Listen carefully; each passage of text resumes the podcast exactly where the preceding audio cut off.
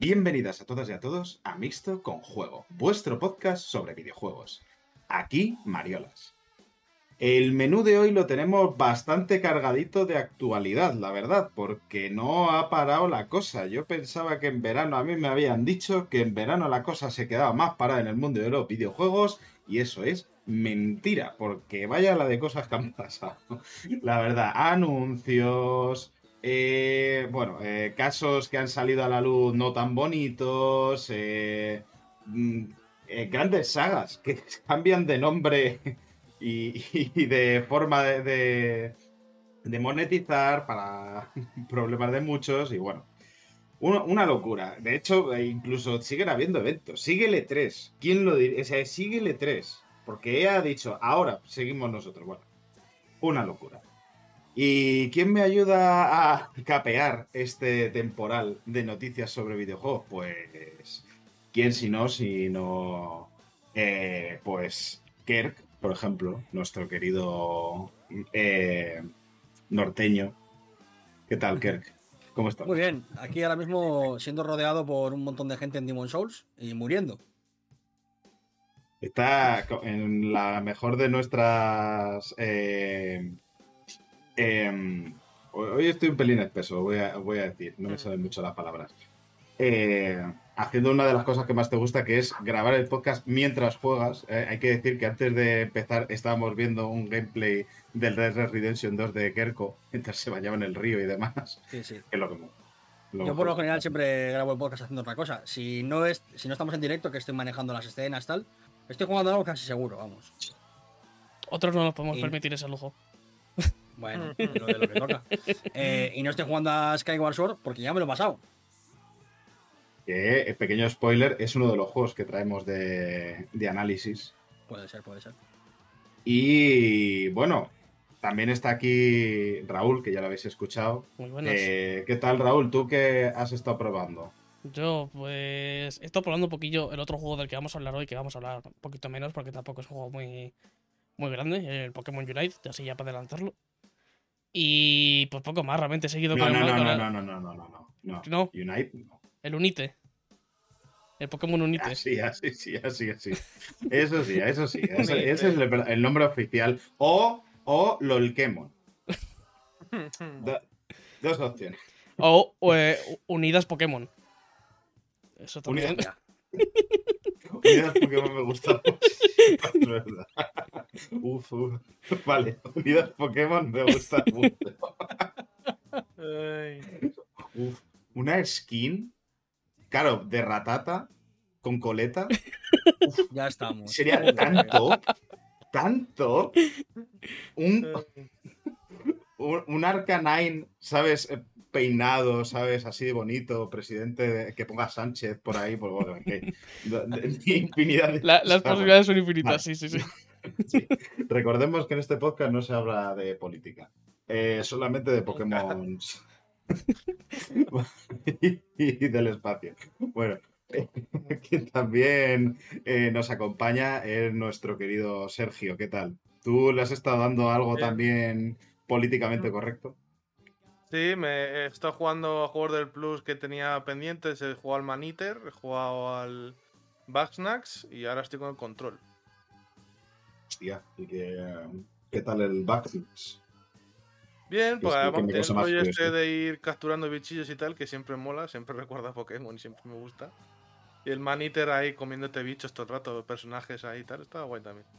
Es el del tiburón, ¿no? El mm. tiburón radiactivo que se va. Hostias. Bastante gracioso.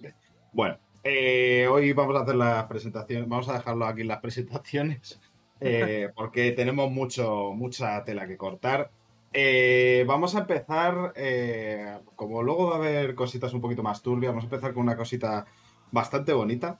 Que es que quien quien como yo estéis viviendo en una cueva y no estáis viendo los Juegos Olímpicos, eh, pues os sorprenderá la noticia eh, de que en la en la fiesta de inauguración, o en la, ¿cómo se llama? Ceremonia. La ceremonia, eso sí, de, inauguración de los Juegos Olímpicos, de estos Juegos Olímpicos de Tokio 2021, eh, han sonado... Bueno, Son, son juegos de Tokio 2020. bueno, claro, teóricamente fueron porque se aplazaron. Claro, Pero siguen, siendo, siguen estando rotulados como 2020. Es, es un poco como el amigo que está en la ducha y te dice, ya salió de casa. Pero, pero no. Son esos juegos. son los juegos que llegan tarde. Claro. Ah, ah, hostia, claro, son los juegos que se retrasan. Son los juegos. Bueno, o sea, perdón por el retraso de verdad. Y lo, mejor de todo es que han estado a punto de cancelarse y en un anime salían unos Juegos Olímpicos en 2020 que se cancelaron. No sé si era Akira. Creo que era Akira. Ah, bueno, que a lo que íbamos precisamente es que han sonado canciones de bandas sonoras de videojuegos. O sea, ahí, vamos, yo no lo he visto, pero al parecer fue como muy, ¿no? ¿Qué, ¿Cuáles sonaron? De, de Nintendo, ¿no? De Nintendo no. De Nintendo no, porque por lo que sea Nintendo, pues ha preferido no, imagino que no cederlas, pero hemos tenido eh, canciones de Final Fantasy, de Dragon Quest, de Saga, de Monster Hunter. Pero es curioso. Muy, muy épicas, además. Que Nintendo entonces no haya decidido hacerlo porque, no sé si acordáis, cuando se anunció eh, este, o sea, estos Juegos Olímpicos de Tokio salió eh, con una gorra de Mario. O sea, literalmente, pues la forma de anunciarlo, la forma de representar de que se va a hacer en nuestro país no era samuráis, no era esto, era Mario. Y fue como la de joder. Eh. Y que tienen un juego de los Juegos Olímpicos con Mario y Sonic. también, también, es verdad. No sabemos lo que ha pasado. Lo que sabemos es que no hubo, no hubo ninguna canción de Zelda ni nada de eso. Y la mm. verdad es que es extraño porque, joder, yo qué sé más internacional probablemente que, Zelda o Mario, no, no, habrá nada. Por mucho que Final Fantasy o Dragon Quest eh, sean ultra conocidos, o incluso Monster Hunter ahora también, algo más conocido que Zelda o, Mario, pues probablemente no habrá. Pero igualmente fue muy bonito, estuvo muy chulo, fue un homenaje muy guay. Eh, y joder, yo qué sé, pues también mostrar que, que es una música interesante la de los videojuegos, joder. Que, ya, que se ha acabado hace mucho tiempo el tema de las bandas sonoras de 8 bits, que hay gente, especialmente en Japón, que compone muy bien. Eh, y que, además, que, no, tiene nada que envidiar. Que en Japón además que se da mucho valor a los a los músicos que hacen bandas sonoras de videojuegos y demás, que es como una parte muy importante de, lo, de, de sus juegos desde siempre. Y algo de movida con, la, con un cierta cadena pública, ¿no? Creo que dijiste, que no sé si te quejaste de la retransmisión. De la ah, retransmisión. Ah, bueno, sí, por desgracia, los comentaristas de Radio Televisión Española son lamentables. Y primero, ni sabían que había música de videojuegos. Y segundo, dijeron algo así como. Em, son famosas en Japón, como si Final Fantasy no fuese una de las sagas más conocidas a nivel mundial y no fuese parte de la cultura pop hoy en día.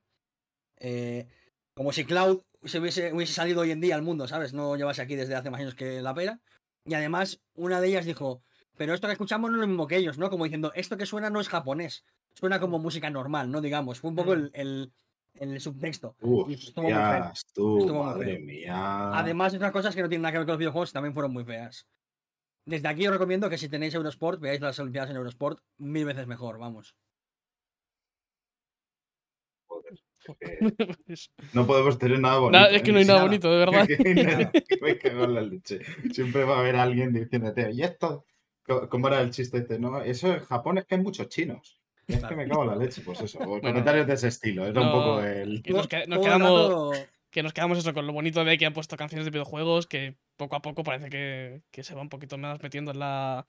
Pues claro, en, otros ámbitos y demás, estas cosas, que joder, me parece bastante bonito realmente.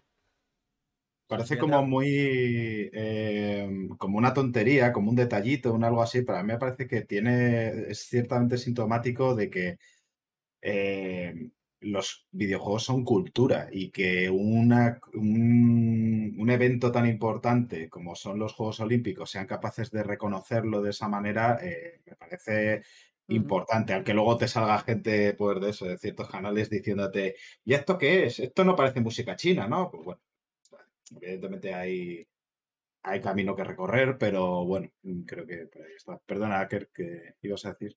No, que es un poco la sensación que daba todo el rato con la retransmisión de Radio Televisión Española.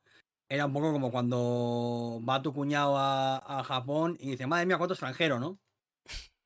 un poco esa sensación de. irte, a ver, irte, a Londres y decir, joder, que de guiris, ¿no? ¿Cuántos eh, ingleses hay en Londres? ¿no? Pues, era un poco ese rollo.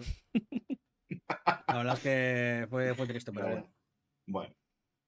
Em, vamos a pasar ya al siguiente tema, que es, pues eso, lo que decía, el de los últimos coletazos de, de E3. Yo eh, me parece que estos van por ahí que ha sido el EA Play de hace nada, hace tres, cuatro mm, días. Que sí, fue el... grabando. el sábado, fue el jueves, hace un par de días. Que yo no la he visto, con lo cual tampoco puedo opinar mucho. He visto algún trailercito de lo que se anunció y demás, pero el, evento sí no lo vi, pero he escuchado que no estuvo nada mal, de como de ritmo y demás. O sea, no... estuvo bien. Para tuvo, completa sorpresa. Sí, sí, para ser EA, es que es eso, eh, estratosférica. para ser EA, estratosférica, porque la de los últimos años han sido de lo más lamentable. Así es, una, una sorpresa bastante. Es decir, de anuncios creo que sí, mm. bastante flojita, no tenía mucho que enseñar. Pero en cuanto a ritmo, cómo se da la presentación, el, mm. presentador, era un máquina que no te lo crees, ¿eh? Actuaba súper bien, se veía que le, ponía mucho, mucho entusiasmo y demás, y está, lo hacía muy, muy bien. El ritmo iba muy bien también. Es decir, que como conferencia. Mejor que el Geoff. Diría que sí, ¿eh? Fue más. Eh, en cuanto a ritmo, mejor. O lo, hacía muy bien, o daba la sensación de que el tío jugaba y de que le motivaba lo que estaba hablando. Yo lo estoy, lo estoy viendo con, la gente de Eurogamer y allí comentaron un poquito la gente del chat y tal que, tiene un canal de YouTube de videojuegos este hombre, que, es un luchador de la WWE, pero aparte que también parece que parece ser que controla de videojuegos y les gustan y demás. Y, y es que se veía en la presentación de que, de que le ponía muchas ganas. Y la presentación, eso es que la verdad es que pocas pegas, en cuanto a ritmo, pocas pegas se le podía poner. Lo mm. único es eso, que en cuanto a anuncios sí que iba un poquito cortito. Hubiese estado bien alguna cosa más, porque hubo dos anuncios y uno de ellos fue el logo en llamas. Entonces. Prácticamente sí. Bueno, luego en llamas, yo sigo diciendo que igual es lo que ha ido faltando este, este 3. Hubo, un par de momentos de estos un poquito de vergüenza ajena de poner a desarrolladores ahí en el fondo aplaudiendo. Salían todos ahí. Y, ea, ea, por favor, venga, que lo estabas haciendo bien. bueno, pero fueron, por suerte fue poquito tiempo, fueron 10 segundos. de, sí. Pero eso, la, en general la conferencia bien. Mm, para ser sobre todo eso, viniendo de los años que viene viniendo EA, que mm, madre mía, ¿eh? pues, joder, parece que al menos pues, han sabido reconducir un poquito esto. ¿Os acordáis estos años que traían igual a Pelé y se estaba ahí 20 minutos hablando de sus cosas? Madre mía. O a Mourinho. Oh, sí, ah, buah, sí, a Mourinho. La de, me, acuerdo de hace, hace dos años que la hicieron. Eh, fue además en el, en el propio 3, fue justo antes de que empezase el 3 ayer en, en Los Ángeles y le hicieron, le hicieron ahí al aire libre con un calor que debería ser allí horroroso, con toda la gente en el público que se estaba muriendo de calor. Madre mía, que además también lo eso, me acuerdo de verlo con los de Eurogamer, que estaban en Rock y Paul allí y decían que se estaban. Fue, horroroso. fue ese año que le vimos en la cámara y hicieron una publi de la eso, y la camiseta y eso, ¿no? eso es, que es que es una es que unos eventos que eran un disparate que no tenía ningún sentido, de montar eso al aire libre, haciendo entrevistas ahí que duraban una hora. Bueno, al menos parece que, va, que han aprendido un poquito la lección. Eso se agradece, la verdad. Y ahora mismo os preguntaréis, eh, ¿qué es lo que se dijo ahí? Seguramente no porque lo, hayáis visto y no como yo que soy un desgraciado, pero ¿qué se pudo ver? Pues vamos a ir un poquito al grano, como a los tres puntitos más eh, interesantes, o según nuestra opinión, que fue el anuncio de Grid Legends, que es este juego, em, bueno, de, carreras. Yo no conozco mucho esto. Aquí voy a pasarle un poquito la pelota a Raúl, que es quien, quien dice que está más interesado en este sí, jueguecito. Yo de Grid no he jugado ninguno de la saga, pero siempre he oído que es como que... Yo he jugado uno, sí. Que son así, juegos de carreras que tienen un poquito más por el lado de la historia y demás y que hacen cosas un poquito mm. distintas.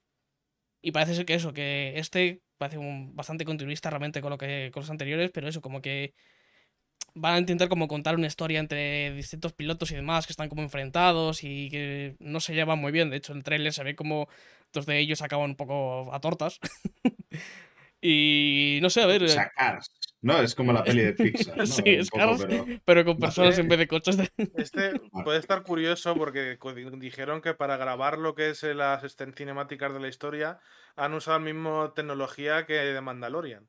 Mm, que es, la realidad esta que ponen como de fondo pantallas con el fondo de que, que, se pondría en una pantalla verde y como que les ayuda a los actores a hacerlo a meterse más y tal. Sí, es una y hay algún actor conocido, que sale, por ejemplo, el, el amigo del protagonista de Sex Education, sale. No sé si ha caído a los actores a meterse más, la verdad, ¿eh? iba, iba, a hacer ese chiste, pero está conteniendo, pero sí. una, una a todo el mundo que actúa. Puede estar guay, porque por ejemplo se ven imágenes mezclando Fórmula 1 con camiones y cosas así en carreras. Cosas un poquito locas. Claro, Codemasters al final. Bastante arcade, ¿eh? Bastante arcade esta saga. Que Codemasters también es un poquillo saga más grande. Sabes que la conducción la van a hacer bien, porque tienen mucha experiencia mm. y, y, han demostrado que saben hacer juegos de coches. Y mm. luego, pues a ver que eso, el, el, punto de tirar por un modo historia en un juego de carreras, pues bueno, es interesante, vaya. Es decir, que me interesa menos lo tiene. A los anteriores Grid, yo alguno he jugado y básicamente es como ir pasando por categorías de coches. Mm. Empiezas con a lo mejor con urbano, vas a Fórmula 1, pasas por quads o tipos así de desierto tal. Están entretenidillos, la verdad. Yo los que he jugado. Fórmula 1 a quad, cuidado. Sí, sí, pero están, suelen estar muy bien cuidado toda la conducción y suele estar bastante bien estos juegos. Eh, bueno, eh, se anunció para 2022 para consolas de nueva generación y también del anterior y PC. un poquito. Va a, va a poderse jugar en todas las plataformas. Eh, lo que también se anunció fue un editor de modos para el nuevo Battlefield, para el 2042, que se ha llamado este editor Battlefield Portal. Te pinta muy bien, ¿eh?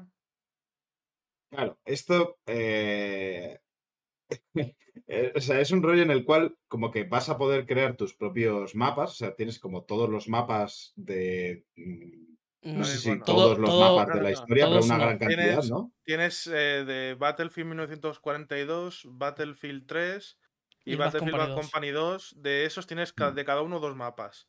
Más todos los mapas del 2042. Lo que te mete esto es que te mete, mm, si no todos, muchos assets, armas, vehículos, ejércitos, todo eso de los tres juegos anteriores más el nuevo. Y tú dentro de este modo de juego puedes alterar la lógica de todo eh, número de enemigos, eh, las armas que se pueden usar o no, eh, qué vehículos. Sacaron ejemplos, por ejemplo, de soldados de la Segunda Guerra Mundial con cuchillos contra soldados actuales con desfibriladores. O, por ejemplo, un modo que es un tanque, que un equipo es un tanque y el otro equipo son 20 robots antitanque. Y tienes que ir a por la... Ves, ah. ves, a un tanque retrocediendo y 20 robotillos por ahí intentando pillarle. Veo los perros robots estos con torreta que Sí. Vamos, que, que es ya el modo pandilocura absoluta. Sí, enseñaron para los más avanzados, hay un modo muy avanzado para gente que 10 años que entiende un poquito de programación porque te meten como piezas de puzzle con lógica y puedes alterar la lógica prácticamente de todo. De la regeneración de la vida, de la munición, de, todo. Lo puedes alterar todo. Mm, el tema es que esto es que al final eh, es algo que también se que, que pide bastante la comunidad porque es algo que como que los los servidores de comunidad es algo que, que crea la comunidad y tal, es algo que lleva estando en la saga desde hace prácticamente sus orígenes, desde el primero. Y mm. siempre es como que siempre se han podido crear esos servidores que se puedan personalizar y tal. Y es como que con esto quieren dar un paso más allá. De te vamos a dar más herramientas aún para que puedas personalizarte estos servidores y hacer realmente lo que quieras con las partidas. Y joder, al final es eso es un poco una, una carta de amor a la, a la, comunidad de Battlefield que a mí me parece muy chulo y además que es que ya, ya no solo eso que puedes hacer locuras, sino puedes hacer rollos también bastante más, más eso, más serios y que puedan ser muy divertidos. Por ejemplo, me acuerdo en el, en el Battlefield 1 había servidores que también de la comunidad que era eh, equipos que solamente iban con fusiles de cerrojo. Rollo Primera Guerra Mundial, es decir, como debería ser la Primera Guerra Mundial. Y era un modo divertidísimo. Pues aquí, por ejemplo, pues se va a poder hacer también cosas de, cosas de ese estilo. O, mm, o solamente con armas antitanque, por ejemplo. O, solamente mm. vehículos, a lo mejor. Es decir, es ilimitada las opciones que tienes y, pues puede, dar puede darle muchísima vida al juego, muchísima. Puedes hacer listas de servidores, ponerles contraseña o no. Ponía, decía, por ejemplo, Jack Flash, que vi un vídeo, que si tenías problemas con la lógica, le puedes mandar el código del, de tu server a alguien y que vea la parte editable de la lógica y te ayude. O sea, unas locuras, pero a unos niveles que yo no sé. Esto puede hacer que el juego se vuelva infinito en el tiempo. Mm. Así de sencillo. Sí, porque además. Le van metiendo cosas porque han hablado de que esto es lo que con lo que viene de salida.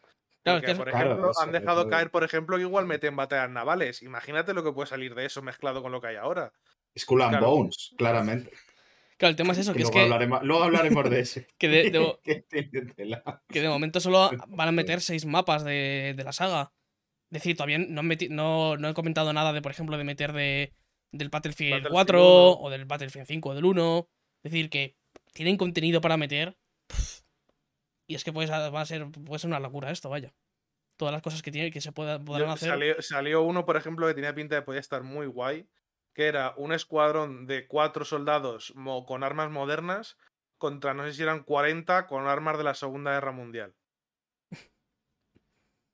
Es que son esas ideas como muy, muy locas que sí pueden ser muy divertidas. Puede estar muy guay. Da, da, mucho juego. Y más eso, claro, esto al final lo sumas al multijugador clásico del, del Battlefield. Pues joder, es que pinta muy bien este nuevo Battlefield, la verdad. Yo estoy, tengo muchas ganas de jugarlo.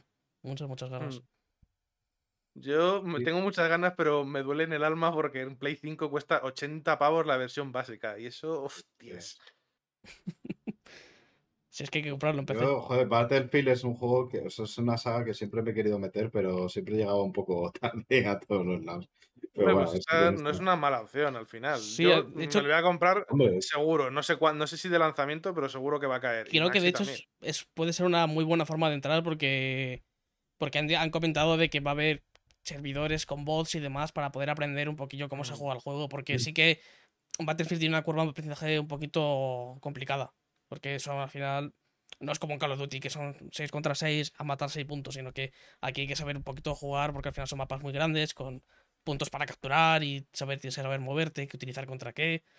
Y tiene un poquito de complejidad. Y yo creo que eso, que el hecho de que vayan a meter servidores con bots y demás para poder aprender, mm, creo que es un buen, muy buen punto de entrada.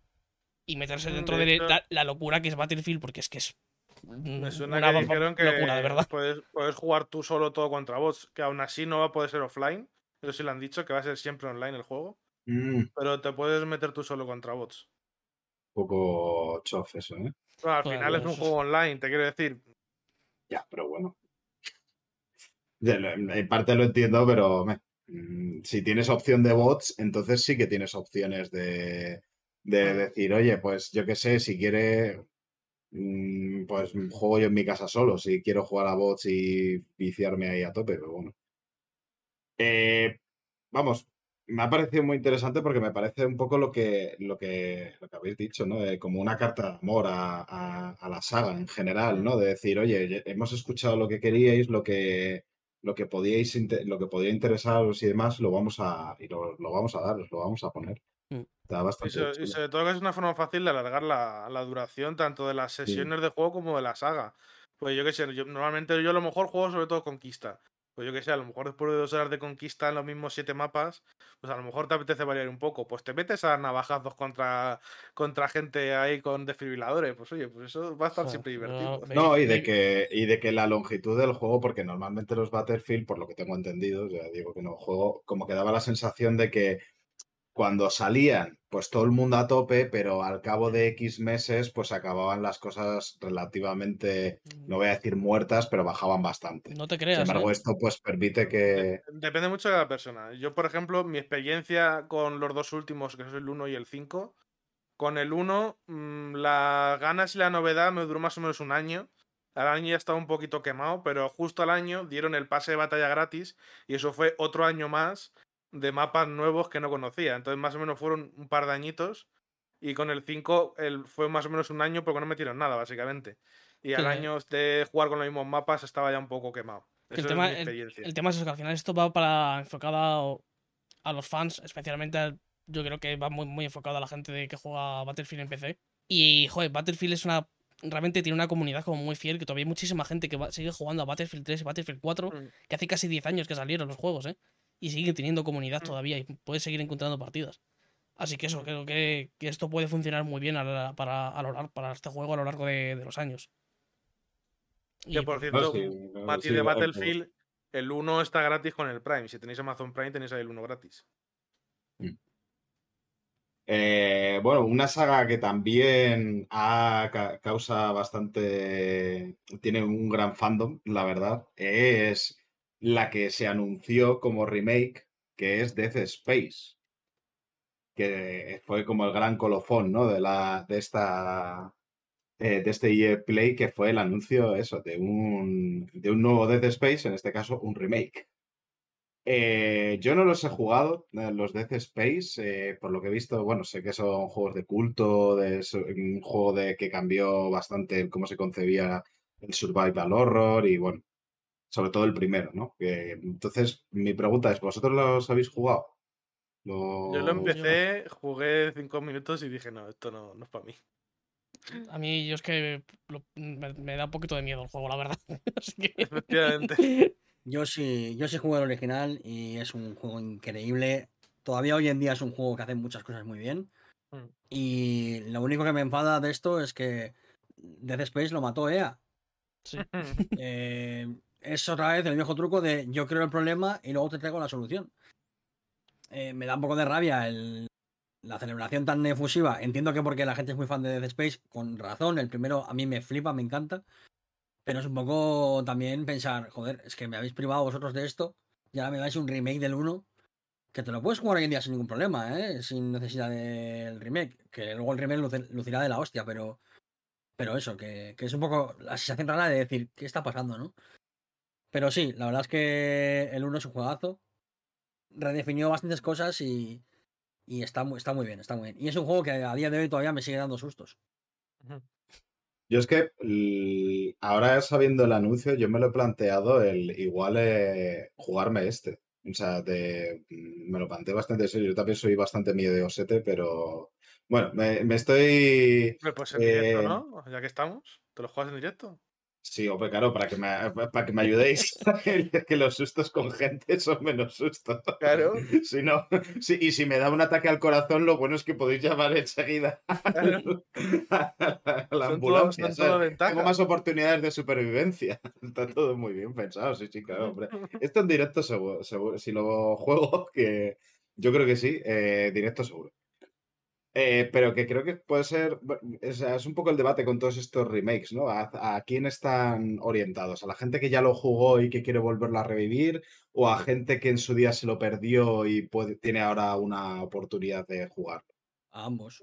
A ambos, literalmente. Esto, como, esto como siempre está orientado a sacar pasta fácil. Bueno, tienes que no tienes que imaginar, no tienes que pensar el guion, los personajes, nada. Lo, lo único que tienes que hacer es coger el juego, a ver, fácil depende del remake. ¿eh? Hay remake que sí que merecen bastante. Yo creo que sí que merecen bastante la pena. A nivel creativo, el desafío es bastante menor. Mm, sí, no, porque también depende de cómo te lo, te lo tomes. Porque si quieres hacer un verdadero remake, puedes decir, bueno, voy a coger una cosa que ya está hecha y tengo que traerla a la actualidad. Si te lo tomas en serio, no es tan, tan fácil. O sea, yo no desestimaría tanto el remake como una cosa fácil de hacer. Si te la tomas en serio, me parece una, cosa bastante eh, exigente. O sea, luego evidentemente está el remake fácil o el remastered fácil que dice, bueno, pues esto mm, que conocemos unos cuantos también. Y el desastroso, que, también conocemos unos cuantos, pero. Mariela, conociendo, a EA, conociendo a EA, ¿por dónde crees que van a tirar? Bueno, con, el, con, el, Mass Effect yo creo que lo han hecho bastante bien, es decir, que yo estoy muy contento con la Lenda Car Edition, así que... Sí, sí, yo también, pero, pero, también han tocado poco. Tampoco es que han tocado mucho en el Mass Effect. Bueno, sí, el primero sí que han cambiado. Yo creo, creo que sí, vamos, en el primero al menos sí que han toqueteado bastante. Y el, el 2 eh, hace que gráficamente se vea igual que el 3, que joder, quieras o no, es un cambio gordo, ¿eh? Se ve bastante bien el 2. Sí, un buen salto.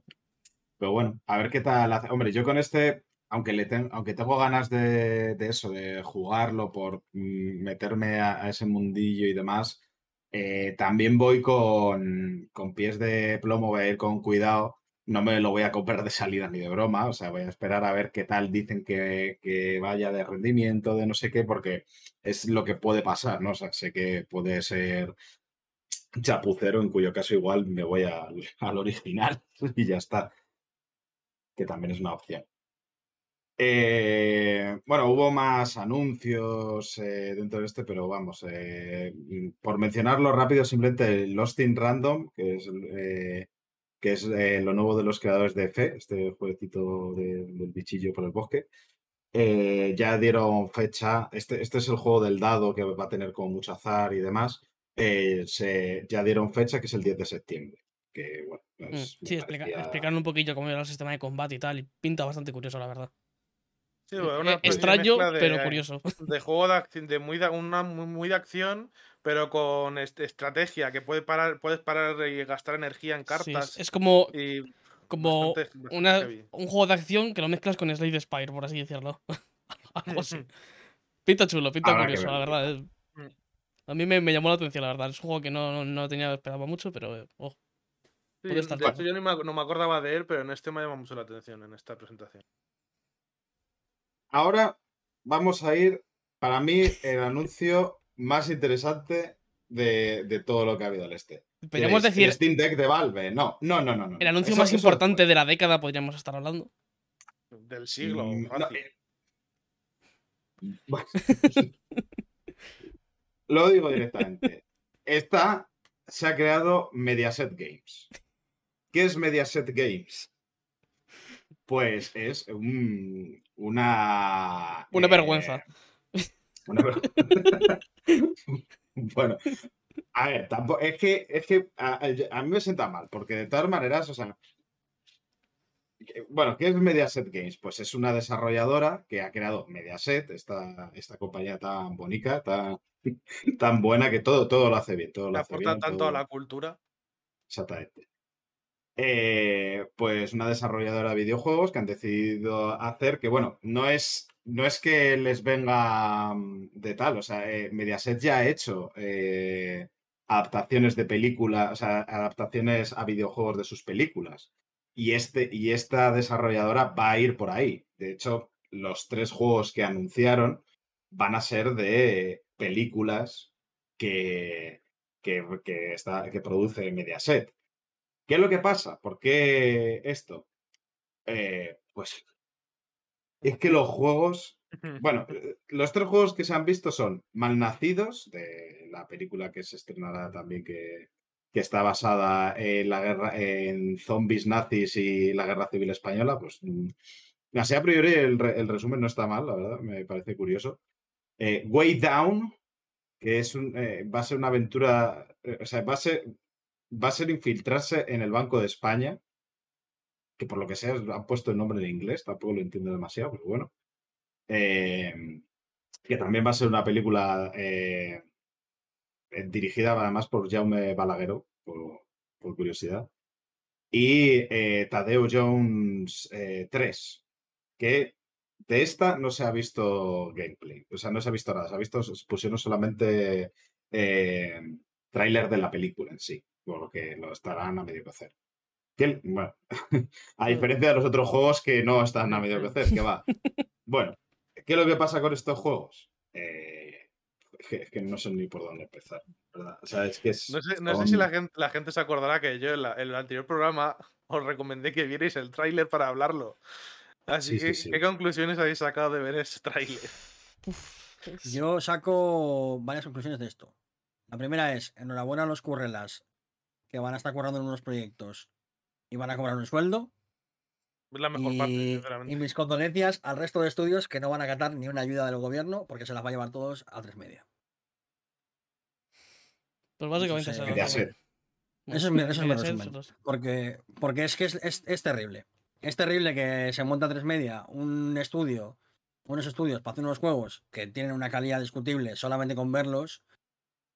Y es que suena como cuando Viene un, viene un rico de estos de los petrodólares, un jeque árabe a comprarse un equipo de fútbol y no sabe nada de fútbol. Suena eso, tío, y me da mucha rabia, porque aquí hay gente con muchísima habilidad. Los currelas que van a estar, y las currelas que van a estar currando en estos juegos, seguramente es gente súper capaz que va a tener que hacer unos juegos, pues como los tiene que hacer, y al final el resultado va a ser unos juegos mediocres, en el mejor de los casos, y que no van a ningún lado, y que se, desmantelará el estudio, y, mañana Dios irá. Yo es que pues nada, estoy un poquito en desacuerdo con, lo que, con lo que estás diciendo porque lo que se ha enseñado es algo que eh, hace eh, una persona que está aprendiendo a hacer el Unity en dos semanas. Está aprendiendo a aprender, a aprender a utilizar Unity en dos semanas. Eso no lo ha hecho alguien que sepa hacer juegos ni que se potencie un motor gráfico. Porque es bochornoso, literalmente es bochornoso, es una vergüenza eso. es que saber que. Porque a lo mejor son becarios, a lo mejor son gente que acaba de, que yo, hacer un. Es que ahí En, un solo, día hay, hay demos de, de, Unity que te vienen en la página web que puedes hacer cosas mejores que esas. Y se hacen en un día. Es que. Pero yo no pondría el foco en los desarrollos. O sea, en, la gente que. en los curreras que van a estar haciendo esto. Porque eh, creo que no, el debate no va tanto por ahí que dices, bueno, pues igual es gente que, eso no tiene la formación suficiente o, lo que sea, ¿no? Que dices, bueno, que está estudiando, que está aprendiendo y les han cogido tal. Eh, que tiene su derecho a aprender, que tiene su derecho a, hacerlo. O, o, igual sí que son esto, pero les han dicho, oye, hay que hacerlo así, lo han hecho como han podido. No sabemos las condiciones en las que estaban. Lo que ocurre es que el producto que dan es un producto muy deficiente y que lo que demuestra es eh, por parte de la desarrolladora, de la empresa, de lo que es Mediaset Games, es una falta de respeto a los videojuegos en todos los sentidos, porque claro, lo que ha dicho Kirk es, eh, es creo que es lo claro, esto es un movimiento con el único interés de conseguir subvenciones del Estado, que van a ir a parar aquí y no van a ir a parar a otros, lamentablemente, que sí, que se lo toman en serio, con unos productos que son, pues, vergonzosos. Y. aparte son, son juegos que van a aprovechar el tirón de las películas eh, para que los padres les pongan el juego en el iPad a los chiquillos con mogollón de microtransacciones, con por ejemplo el juego de Tadeo Jones, si no recuerdo mal, si no recuerdo mal, y si no que me corrijan en los comentarios del podcast, era un juego que básicamente era un juego de mierda, copiando cuatro ideas de otros juegos de móviles, con microtransacciones y ya está. Y aprovechar el tirón de Tadeo Jones eh, por los chiquillos y tal. Y es, que eso no, es que para eso no, no, no, no, no hagas nada, no hagas nada. Se le nota una desidia, a todo el proyecto se le nota una desidia de solamente ir a por la pasta, que no, porque no es ni siquiera un intento de, eh, no sé, igual luego resulta que es la reguete hostia por alguna cosa, pero lo que se ve, lo que se muestra es súper pobre, súper pago. Las, o sea, en, la de malnacidos, cuando estás viendo las conversaciones, son conversaciones que no van a ningún lado. El doblaje está bastante guay, eso sí, es a la voz, quiero decir, pero el. el sí, pero aunque. El este, o sea, es. es, a mí me venían recuerdos de, de, del doblaje meme este de me vas a convertir en virreina. O sea, una cosa, digo de las conversaciones en sí, no el doblaje, o sea, no la calidad del doblaje. Entonces, eso que, además, por lo, que me suenan las voces y tal, sí parece que son actores importantes, porque a mí alguna me suena bastante. Es decir, actores que hayan hecho bastantes trabajos y demás de gran calidad, pero el tema es que pega tan poco con lo que se está enseñando que es que te saca por mm. completo, es decir, que no tiene nada que ver. Y el tráiler en sí está súper mal montado, no cuenta nada, no tiene ninguna narrativa, o sea, no, no, es solamente la calidad del juego, sino que incluso el propio tráiler está montado de decir, pon cuatro escenas y tira para adelante. Y, no, no sé, ese, esa sensación de, eso, de pilla, eh, pon cualquier mierda, pilla la pasta y sal para allá, que bueno, es verdad que Mediaset de eso sabe bastante, con lo cual pues... Pues que alguna vez pues lo ha comentado y no descartaría que esto sea una, una manera de lavar dinero. Porque tú luego dices que esto ha vendido 500.000 copias y ahí metes dinero en Mediaset sin que te pregunte nadie. Bueno, Es que a mí es que la, sensación que me da es eso de que, de que esto lo, ha hecho eh, alguien ah, en dos tardes. Literalmente en dos tardes, ¿eh? No es exageración, dos tardes. Porque esos escenarios y eso, esos diseños es que no se puede, no se tarda más en hacer. Es que, es que hay, assets en Unreal Engine que, que tienen más calidad que eso. Es que no sé qué. No entiendo nada. No sé, es que es incomprensible. repelús, ¿eh? Repelús. Es, es, bochornoso, es algo que es bochornoso. Que como... Y es eso, que encima se va a llevar un dineral por el estado de subvenciones. Y, y después eso, lo que dice... no, no, nos parece mal que se, que se subvenciones. O sea, nos parece mal que se las lleven ellos. Exactamente, las ellos. tienen que estar y tienen que estar para estudios que necesitan ese dinero para poder desarrollar. Porque, porque hacer desarrollos de 3, 4 años. Si oís, por ejemplo, el, el podcast de Andar de, de Jordi de Paco y de, Marina de, de, Construct Team, ahí cuentan lo que les supuso eh, mentalmente y económicamente hacer un desarrollo de 3-4 años porque quisieron meterse en un proyecto un poco más grande de lo que podían y, lo mal que lo pasaron porque no, porque no eran capaces de gestionar aquello. Hace falta apoyar a esa gente con, ese, con el dinero del Estado porque están produciendo productos eh, que, que, luego se consumen, que tienen una calidad, que tienen un esfuerzo eh, que tienen un amor y un respeto. Es claro, si ya esa, gente, esa gente es la que necesita el dinero para poder hacer esos proyectos sin cararlos, sin que se les caiga el pelo de la cabeza por el estrés. Esa gente es la que tiene que. Mediaset no, es que esto es lo. y encima Mediaset no lo necesita. Es que estamos siempre con la mierda esta de la, de la colaboración eh, público-privada y, y, yo me enfado ya, ya, y no puede ser. Porque luego me decís que he enfadado.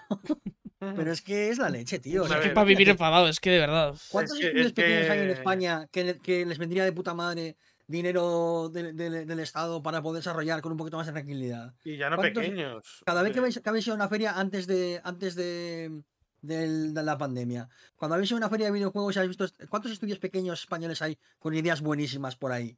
Mm. Es que además es lo que jode, porque ahora mismo hay una ola de un montón de estudios españoles que están subiendo, que son muy buenos, hay muy buena calidad, y este movimiento de subirse al carro de una manera oportunista asquerosa y que encima seguramente vaya a perjudicar todo esto, pues a mí me, da rabia. O sea, más allá, es, verdad que tú ves los trailers y te echas unas risas porque es que son ridículos, pero luego te pones a pensarlo y es de y, es de enfadarte. O sea, yo estoy, estoy un poquito ahí en el rollo de, joder, es que esto es, es una falta de respeto a, a todo el mundo. O sea, es la de, te están nos están tomando por tontos, que ya lo sabíamos desde hace mucho tiempo, pero esta es otra vez más.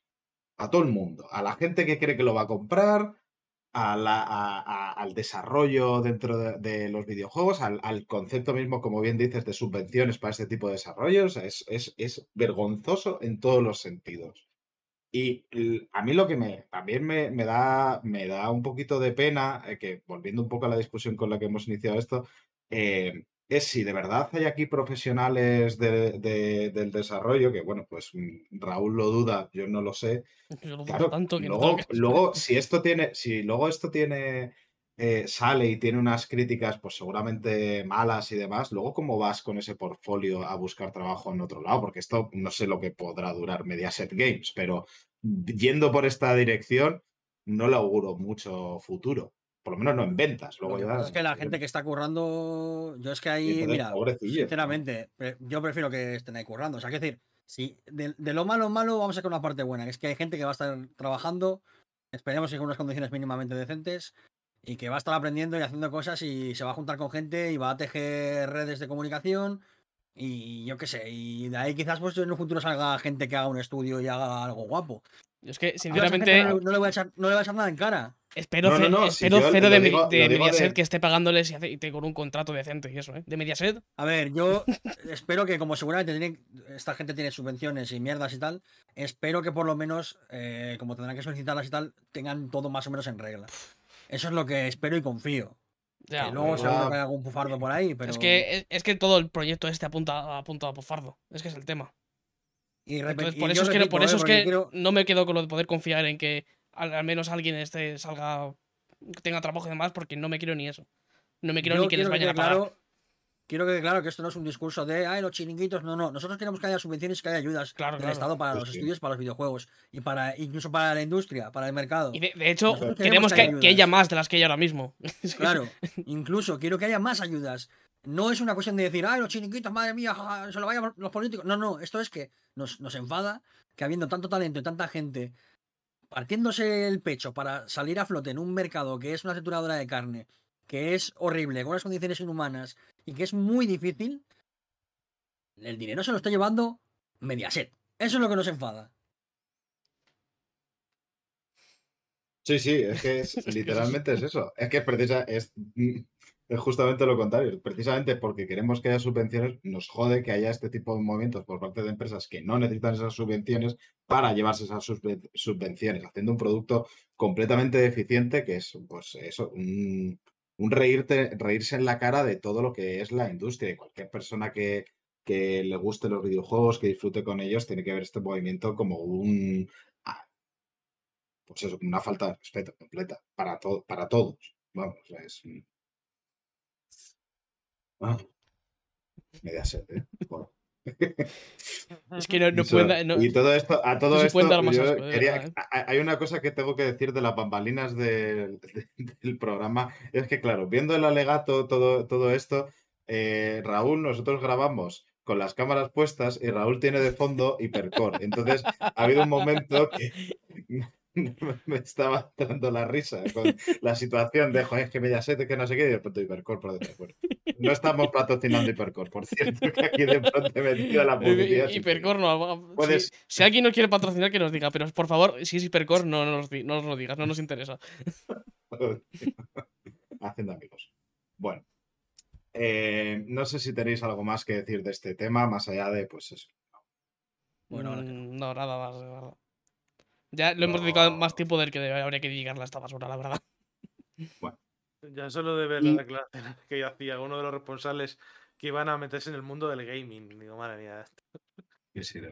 Hay gente que no, que no sabe de lo dice, vamos a meternos aquí un sector en claro crecimiento, ¿sabes? Como si los videojuegos no fueran el sector el líder en, cualquier tipo de en productos de películas, de libros, de tal, es el que más genera dinero desde hace no sé cuántos años ya. Un claro crecimiento, pues bueno. Pues, quitando, pues, quitando el porno, que por desgracia es el líder indiscutible. Básicamente. Sí. Eh, vamos a ir con un anuncio, eh, pues, quizás el más importante que ha habido, ahora ya sí, un poquito más en serio, eh, estas últimas semanas, que es que Valve ha anunciado un, no sé si llamarlo consola, porque ellos mismos dicen que no es una consola, sino una suerte de ordenador portátil, un nuevo dispositivo para jugar, que es el Steam Deck. El naming ahí se, solapa un poquito con el Stream Deck del gato, pero bueno, Steam Deck, que es una consola, vamos a decirlo sin paños calientes, una suerte de Switch Pro, por fin. O sea, ya no, no quería ser puerto, pero bueno, en cuanto a potencia quiero decir, pero bueno, luego luego lo discutimos es un, una consola portátil con capacidad para. Tampoco, estoy de acuerdo. Pues, Kerko, dilo tú, ¿qué es? Di qué es. No, es que eh, creo que llamarla Switch Pro o, hacerla competir con Switch es un error por cosas que lo hablaremos. Y por tanto no, puede ser porque pesa más de medio kilo. O sea, a mí no me jodas. Tú has cogido alguna vez a tu sobrino pequeño, has cogido a tu sobrino pequeño en brazos y has dicho, ¿qué portátil es este chiquillo? Mis cojones. portátil, otra vez, otra vez besito para Neko. Portátil, pero no mucho. Es portable. es para ir acá. Se puede llevar de un lado a otro, no es portátil. Es para jugar tumbado si quieres y hacer pesas con ella. Pero ¿cómo vas que, pesas casi 700 gramos. Bueno, pues eso, para. De, un poquito de... Ir a la charcutería y pedir 700 gramos de jamón de York. ¿Vale? Y los cogéis en la mano. Y, me decís, y eso es cómodo para jugar portátil. Un buen refuerzo para la muñeca necesitas para jugar tumbado. Pero bueno, en teoría, la cosa es que no está anclada a esto. Para, que se te caiga, lo típico de que se te caiga cuando estás tumbado, como para que se te caiga, te parte el pecho. Hostia, te parte la nariz, te cae la cara y te parte la nariz. Al hospital. Bueno, consola portátil, como estábamos diciendo, que a ver, ya se está para reservar, pero. La intención es que es portátil. Esa es la intención. La intención es que la aportes. Igual tienes que ser bautista para hacerlo de manera eh, cómoda, ¿sabes? De rock. Toda esa gente la, puede considerar portátil. Digamos que se puede levantar de la mesa. humanos igual nos cuesta un pelín más. Digamos que la puedes levantar de la mesa, ya está. Así más fácil. Que, que, bueno, es portátil, pero no mucho. Eso es. Eh, que va a salir en tres modelos que eso eh, también es curioso de, distinto, de distintos precios, si no recuerdo, son uno de 64 gigas con un, eh, con un, tipo de, de, memoria eMMC por 419 euros, que esta, esta no sé si es, esta no es SD. Es la tecnología de las memorias tarjetas SD. Es decir, es, es, más rápido que un disco duro mecánico, pero no llega tanto como, como, un, mm. como un SSD. Yo, yo, esta, yo esta no la entiendo demasiado, sinceramente. Ahora si queréis la analizamos un poquito más. Porque luego tienes la versión de 256 gigas, eh, que sí que ya tiene un disco duro SSD NVMe, que mm. sale por 549, que a mí me parece como la opción más lógica. Sí. Eh, y luego otra por 512 gigas con la misma tecnología, también SSD, por 679, que siendo más caro, bastante 100 euros y, pico más caro, eh, te da un pelín más de memoria, mm, bueno, el doble, de memoria interna. La cosa es que como puedes meterle tarjetas SSD también al cacharro, mm. aparte, pues mm, bueno, supongo que, es como la opción, como la premium, ¿no? Pero bueno. Sí, es la quizás, A mí me parece que la más interesante. Bueno, yo es que creo que la menos interesante es la más barata, no es la que no entiendo, es que tiene muy poca capacidad. La opción que han encontrado a bajar de los 500 euros, yo creo. Claro, es eso. Es. Al final, toda, toda la, la, barata le pones una SD de 128 gigas, por ejemplo, y ya te puede hacer el apaño. ¿Va a ir lento? Pues sí, va a ir lento, no, pero aún así va a ir más rápido que, que con un disco duro mecánico, así que, bueno, te puede hacer el apaño. También habría que ver también el juego al que van orientadas, porque tú te bajas un juego de PC relativamente potente y se te vayan los 100 gigas. En la pequeña no te cabe. Claro, eso es algo que voy, que en Red Dead Redemption ya no te cabe allí. No, ni el Warzone. Ni el Warzone, claro, claro. el, Warzone casi ni te entra en la grande. En la de 500 gigas. por poco. Claro, que está ahí un poquito, no sé, la, de la pequeña yo no, es que además eh, es curioso porque desde aquí mando un saludito a Carlos que nos estará escuchando seguramente porque es un amigo que desde hace tiempo me lleva queriendo pillarse la, la Switch, yo le estaba diciendo que esperase para ver si salía la Pro, al final salió la Lite, le dije, uy, venga, vamos para, igual cómprate la antigua, pero bueno, y cuando salió esto me dijo, oye, ¿esto te puede interesar? Pues es que a él, por el tipo de, jugador que es, pues sí que le puede interesar. Entonces, pues vamos a desgranarlo un poquito por él. qué bien, yo qué sé, igual por lo que te cuesta te puedes montar un PC decente. No lo sé, ¿eh? yo pregunto a mm, Maxi, que es el que sabe más de Por lo que cuesta no. No puedes hacer mucho. Es que yo creo que este, que este cacharro no viene ni a sustituir a un PC ni a competir con la Switch. A mí lo que me extraña y lo que no termino de ver claro es dónde encaja este, este dispositivo en el mercado. Porque no, no vas a competir con Switch por dos cosas. Switch es más pequeña, tiene menos precio y tiene los exclusivos de Nintendo. Que, que es tres claves para ser mucho más portátil, mucho más eh, enfocado a un mercado. Además, el mercado japonés es full portátiles. van locos con jugar en el tren bala. Eh, ya sabemos que les encanta. Pero tampoco es un PC, porque sí, tiene buenas especificaciones, pero pierdes el ratón y el teclado para jugar a shooters, por mucho que tengan los trackpads. Eh, tienes la incomodidad de jugar con algo en las manos que pesa. Em, y te la vas a llevar de casa, sí, pero tampoco me parece tan necesaria.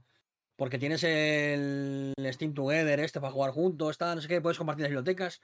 Le veo un sitio raro en el mercado que no termino de entender si es de nicho o es general y ahí me cuesta verlo. Evidentemente es un cacharro interesante.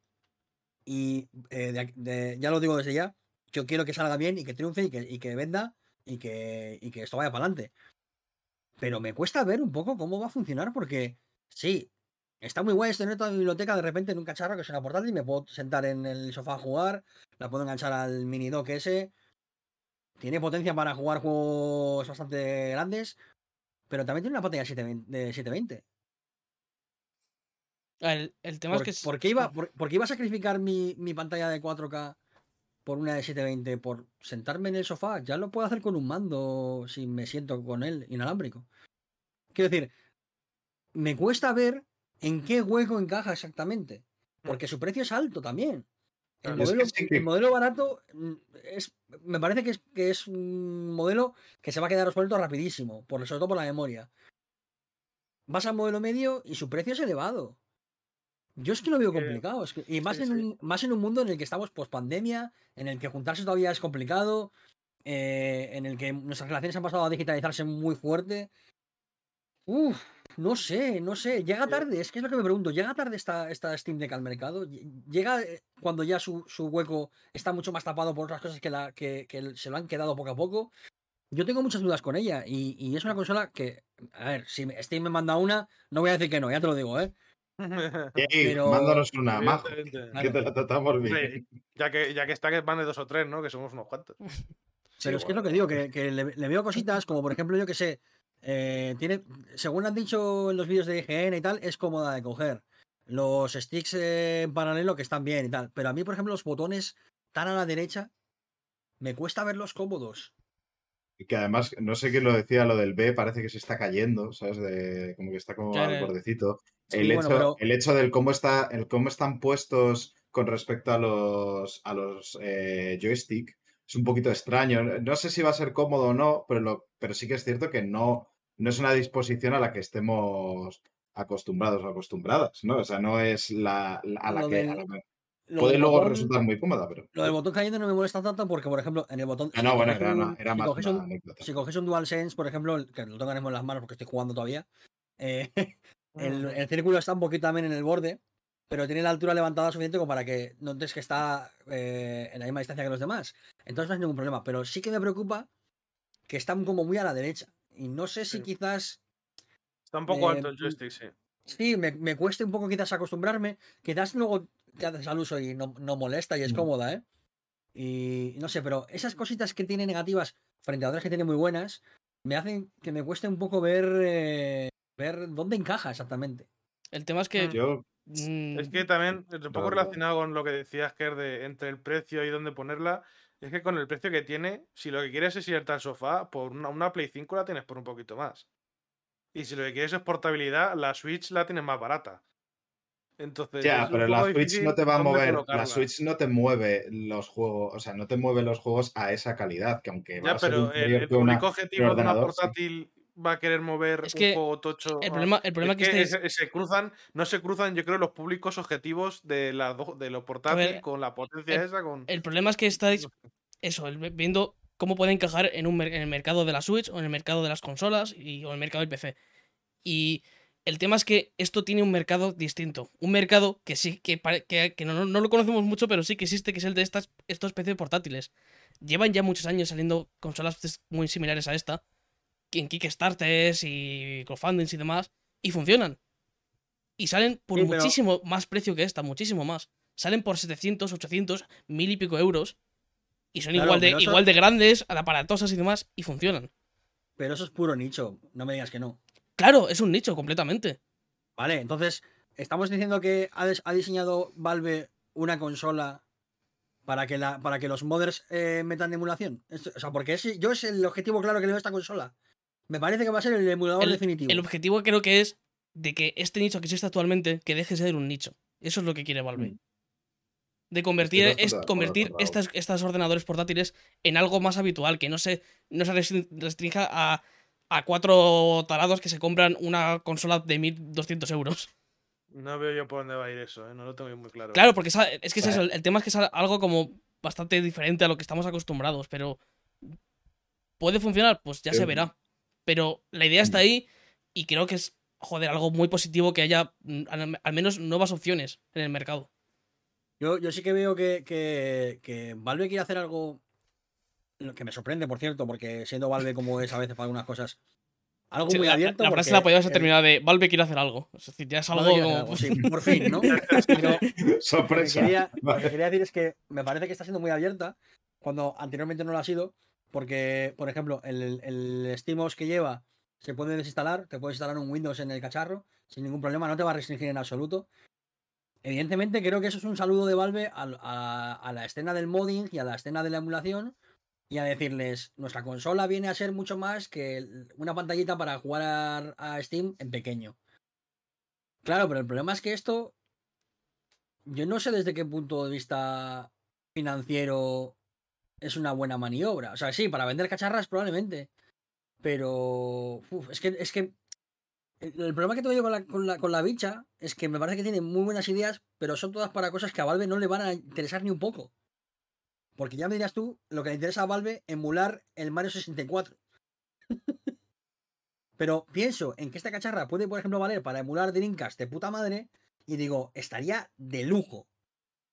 Por ejemplo, para, para emular cosas que, que son difíciles de emular en portátil, yo qué sé, se me ocurre que a lo mejor puede llegar incluso hasta, emular PlayStation 3. Es que por, que veamos. por potencia puede emular PlayStation 3, ese es el tema. El problema es otro, ¿no? Pero imagínate eh, el, programa de emulación más conocido de, PlayStation 3, que no lo voy a decir, eh, pero tampoco se tarda mucho si buscas en Google.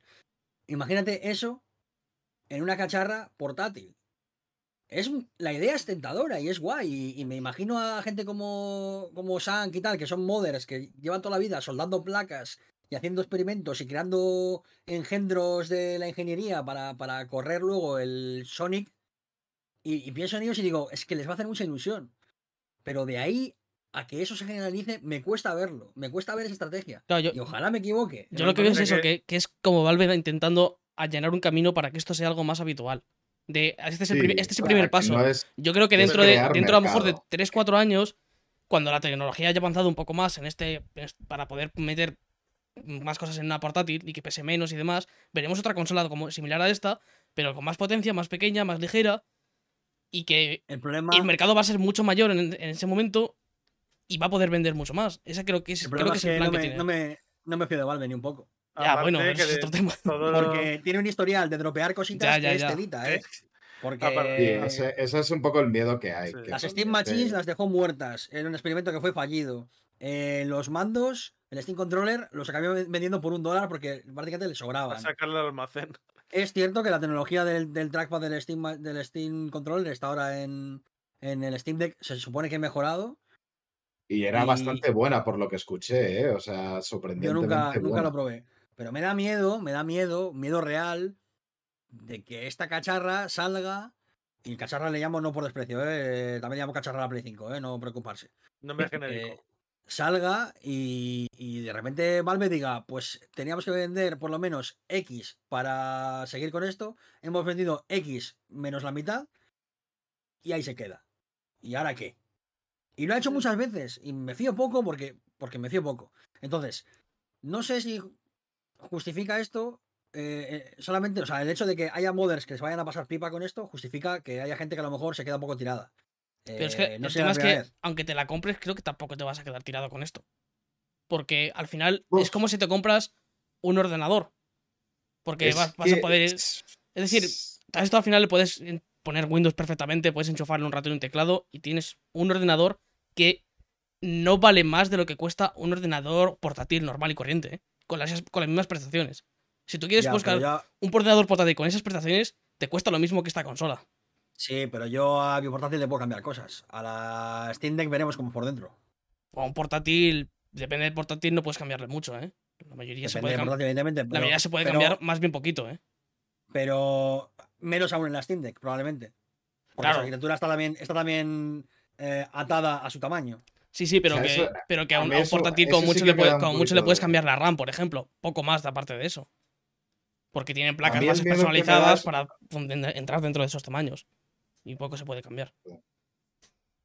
No sé, mi hermano hace poco le cambió el disco duro. Tenía uno bueno, de mecánico, le metió discos, SSD. discos duros han, comentado que sí se va a poder cambiar, por ejemplo. Que vas a poder ponerle un SSD si quieres. Solo que pierdas la garantía, eso sí. Pero se puede. Le han dicho que se puede, va a poder hacer. Eh, eso, eso pasa con, también con los ordenadores montados ya, ¿eh? Claro. Sí, pero, pero por ejemplo, con la, con la Play, tú la Play 4 le podías cambiar el disco duro y no perdías la garantía. Bueno, pero que está pensada para que puedas cambiarle la, el, disco duro, pero que. que, te digo que, si abres el, que si abres el si el yo para arreglarle el drift, también pierdes la garantía. ¿eh? Exactamente, por ejemplo. O sea que, quiero decir, no, no, voy a criticarle, no voy a criticarle a Steam una cosa que hacen todas. O sea, no, no, Por ahí no paso. Se critica el, O sea, no lo voy a poner como punto negativo de esta Steam Deck, con otros puntos negativos que yo le veo, porque es algo que hacen todas. Está mal, sí, pero no, pero no es algo inherente a la Steam Deck.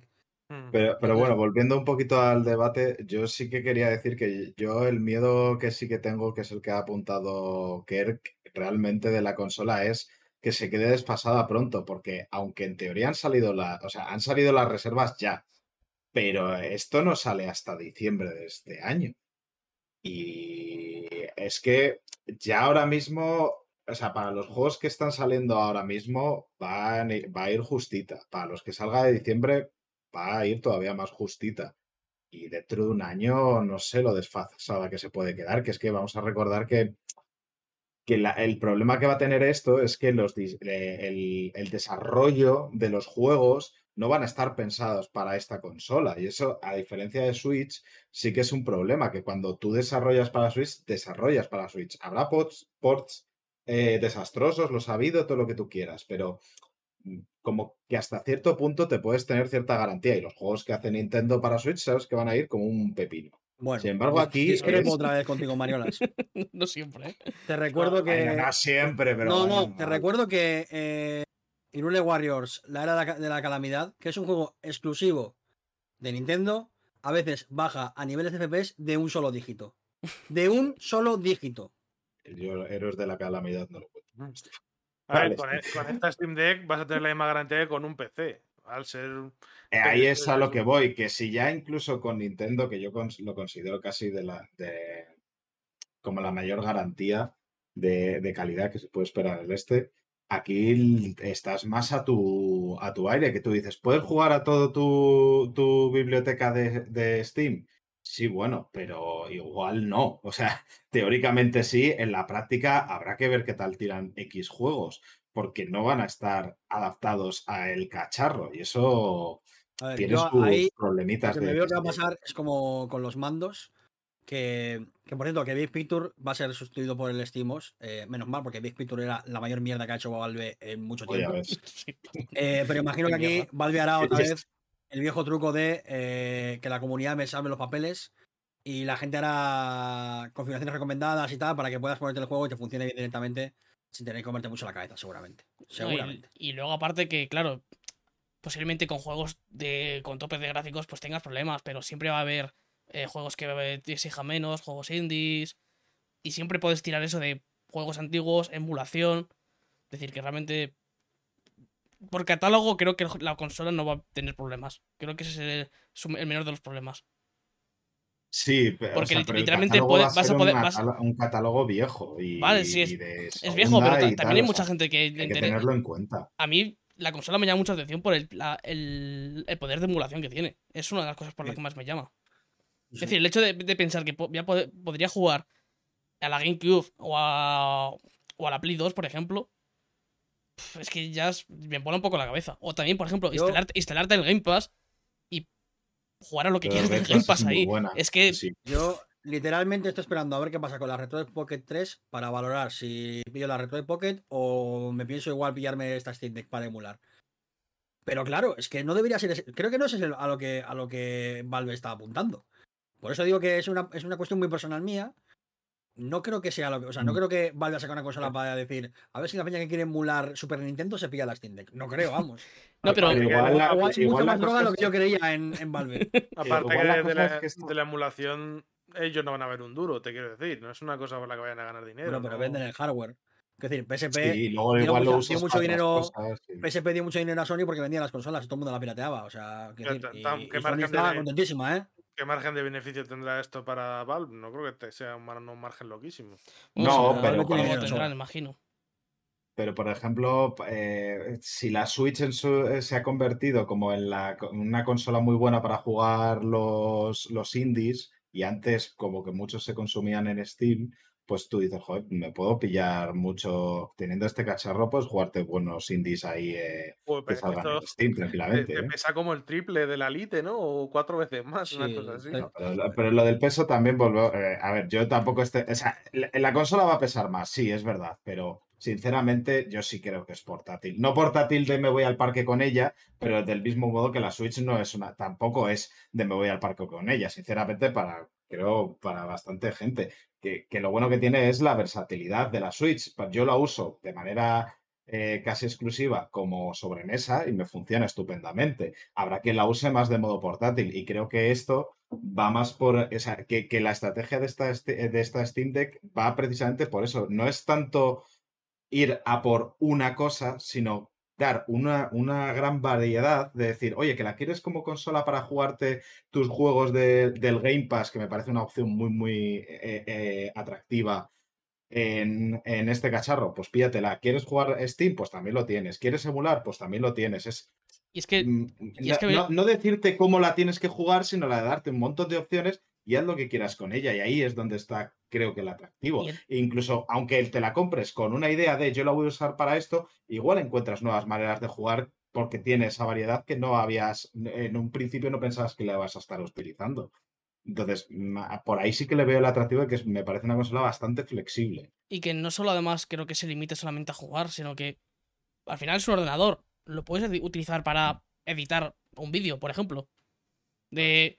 Me, tengo, me, tengo que ir a no sé dónde y tengo que hacer tal cosa. Pues mira, me llevo la consola, eh, un tecladito de estos pequeños y pues me hace el apaño. por ejemplo. hoy en día con lo que abultan los portátiles te compensa más un portátil para hacer Claro, pero con un portátil no, puedes, no, puedes, jugar. pues... Pero no, con, un... con un portátil no puedes jugar. Si quieres uno pequeño, no vas a poder jugar. Porque, o a no ser que, te, a que gastar el triple.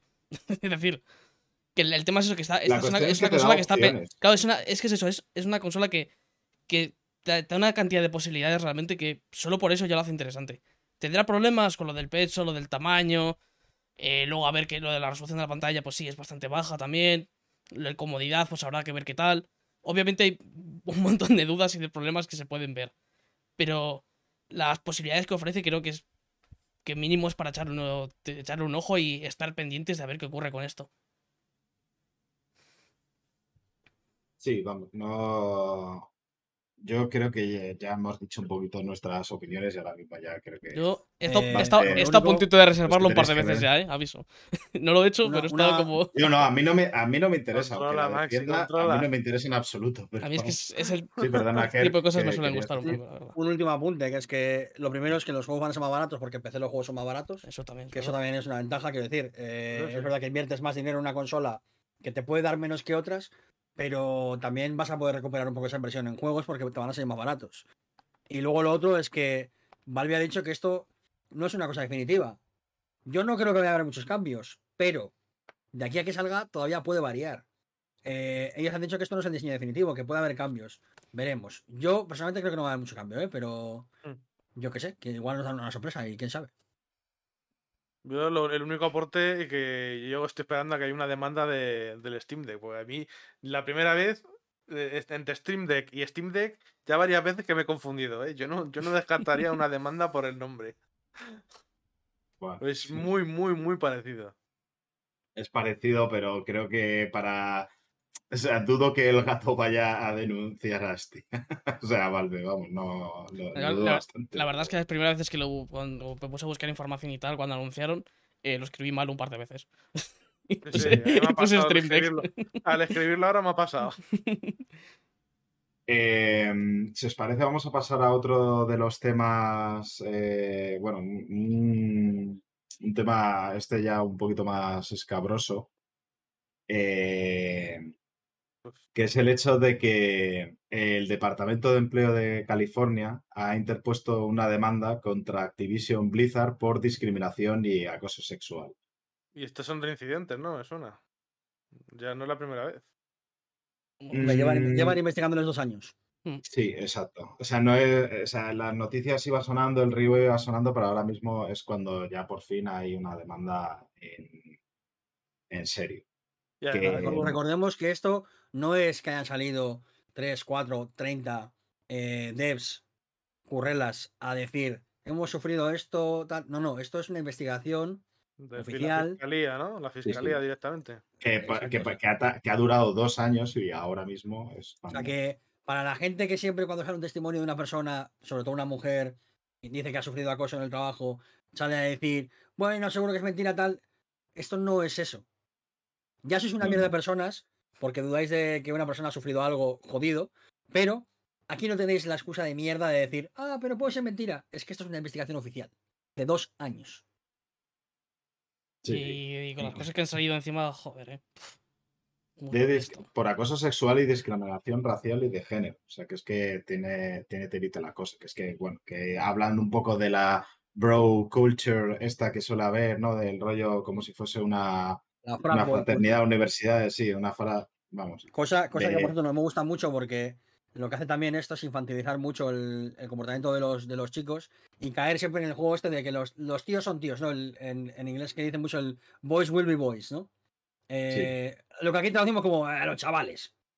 Eh, y como que infantiliza mucho eh, comportamientos de, depredación sexual que, se extienden en, en los lugares de trabajo y ya no solo compañeros de trabajo, es que hablamos también de jefes. Eh, hablamos de, que cuando sucedía algo de esto se ocultaba por completo, eh, se apartaba. Hablamos de que eh, denunciar el acoso a recursos humanos suponía básicamente nada. O, en el peor de los casos, que se burlaran entre ellos por correo. Comentando, ah, me ha venido no sé quién a comentar, jaja, que eso nada, nada, cosas de, cosas de chiquillos, ¿no? Eh, el término este de, de fratboy culture a mí me da un poquito así, pero bueno, para que entendamos cómo era el ambiente, era un poco eso, ¿no? Como si fuese una fiesta de, hermandad de las de las pelis de Estados Unidos. Eh, pues un poco eso, ¿no? El, constantemente bromas de índole, sexual, eh, hablamos de tocamientos, hablamos de compartir imágenes de desnudos de compañeras, eh, hablamos de ocultación de estos casos o investigaciones internas que nunca llegaban a nada, hablamos de, em, de invisibilizar totalmente casos de acoso, em, relatos de víctimas, toda una estructura de poder básicamente para, para que esto sucediera, pudiera suceder y siguiera sucediendo.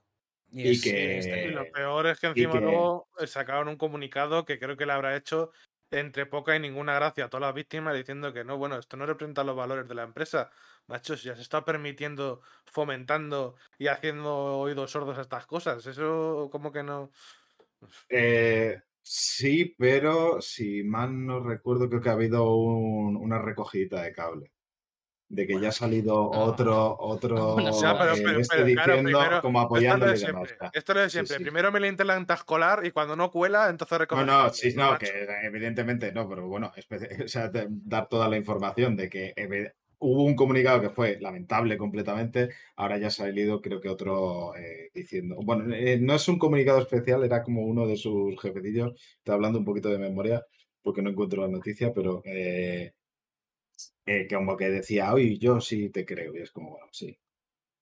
Es que la, movida de esto es que... Además, por cierto, una cosita que quería añadir es que además, aparte de todo eso, de, lo que ha dicho Kerr, que era también el, hecho de que mm, había casos de eh, que daban mucha más promoción a los compañeros hombres que a, las mujeres, eh, que le pagaban más por el, tener, por el mismo puesto exactamente.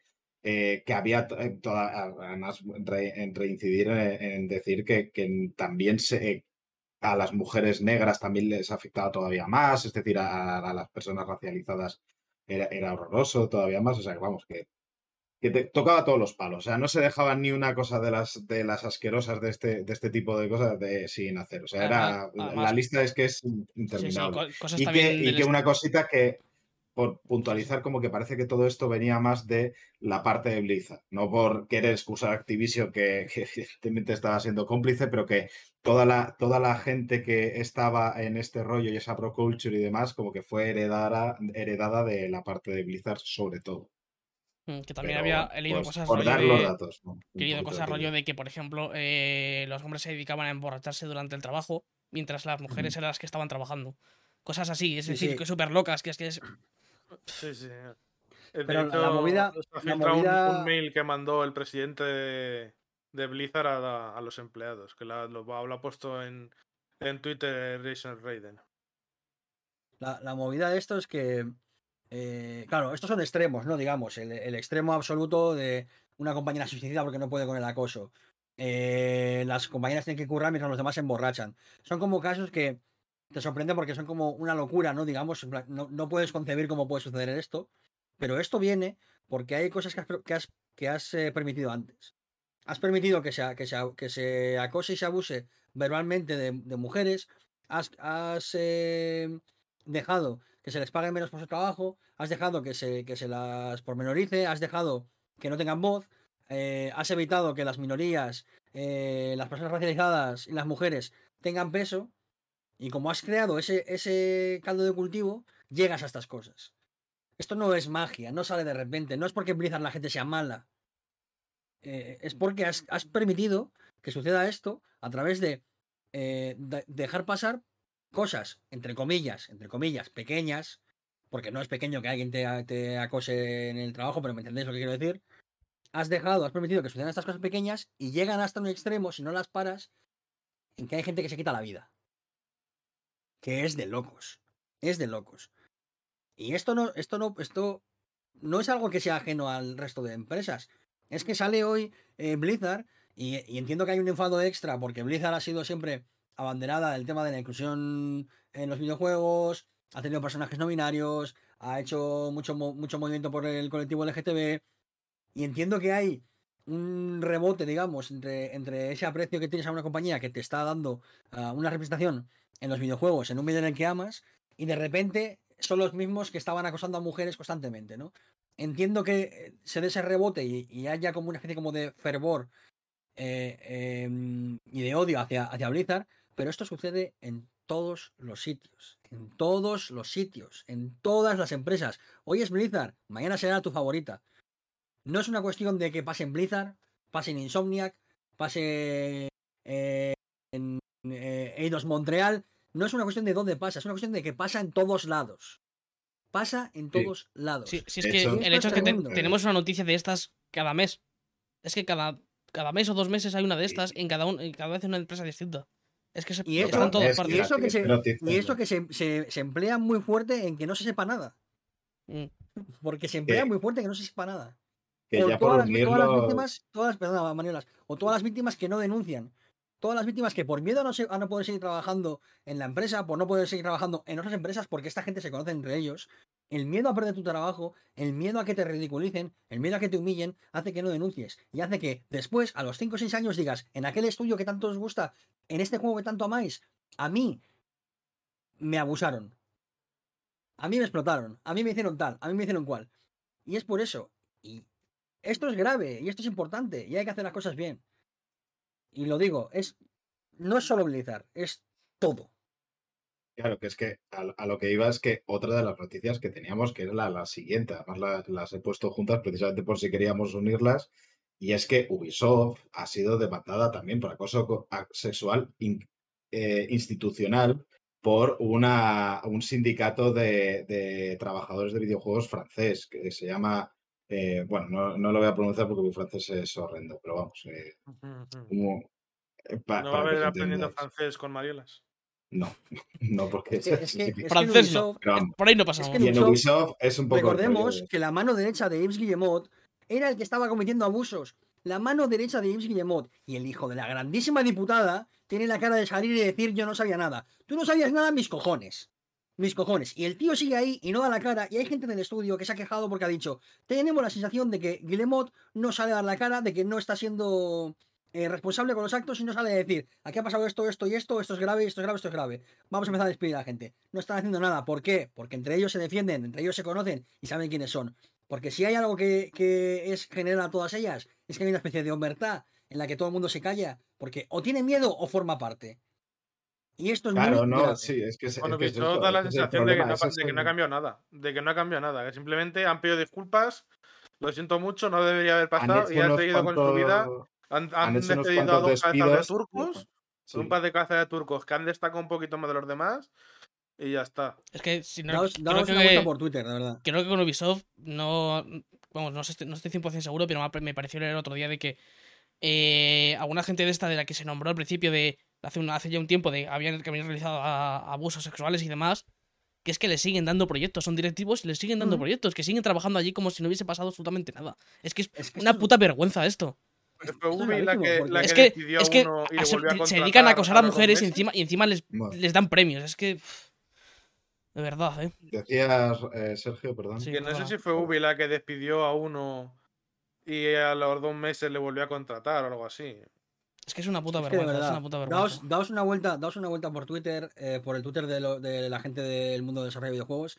Vais a ver la de gente que os va a decir, esta persona, delante de todo el mundo en el estudio, me humilló y abusó de mí y sigue trabajando.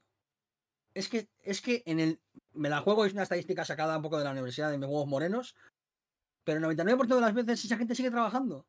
Y no pasa absolutamente nada. ¿Cuándo pasa? Cuando el caso es tan mediático y tiene tanta importancia que no quedan más opciones que despedir a esa gente. Repito, James Guillemot debería estar en su casa. Porque la mano derecha, su mejor amigo, porque la relación que tenían no era solamente laboral, estaba cometiendo abusos y él tenía que saberlo sí o sí. Estoy seguro. estoy seguro. ¿Qué haces ahí? Vete a tu puta casa, ten un poco de dignidad y lárgate. Deja que esa gente pueda hacer una limpieza en el estudio, echar a, la, gente que ha cometido abusos o que ha sido partícipe de alguna forma en que esto se mantenga y se perpetúe, dejarles que los puedan echar, que se reconstituya el estudio y que hagan videojuegos. Iros a casa.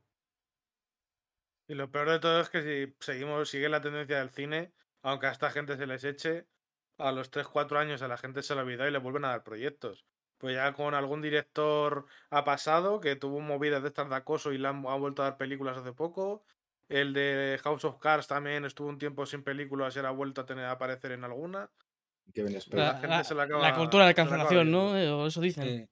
Es que de verdad. Sí, o, el, o el cantante este ópera. Eh... Eh, Plácido Domingo. Plácido Domingo, que ya ves, cuando volvió otra vez a cantar, el mayor aplauso de la carrera de su carrera. Es como. Eh, eh, además, con el Plácido ahí me jode mucho, porque yo con gente cercana me ha dicho, bueno, pero es que en aquella época esas cosas no estaban mal vistas. Ah, bueno, pues entonces, como no estaba mal visto. Como en aquella época no estaba mal visto arrojarle tu bebé a la cabeza a tu vecino, arrojemos bebés. Es que de verdad, la gente es imbécil, tío. Claro, pero aparte que el problema no es ese. E, esto ha estado mal visto siempre. Lo que pasa es que antes la gente se callaba. O eran partícipes porque. Y ahora también. Como, yo también lo puedo hacer, pues ¿para qué voy a quejarme? Si yo también voy a disfrutarlo.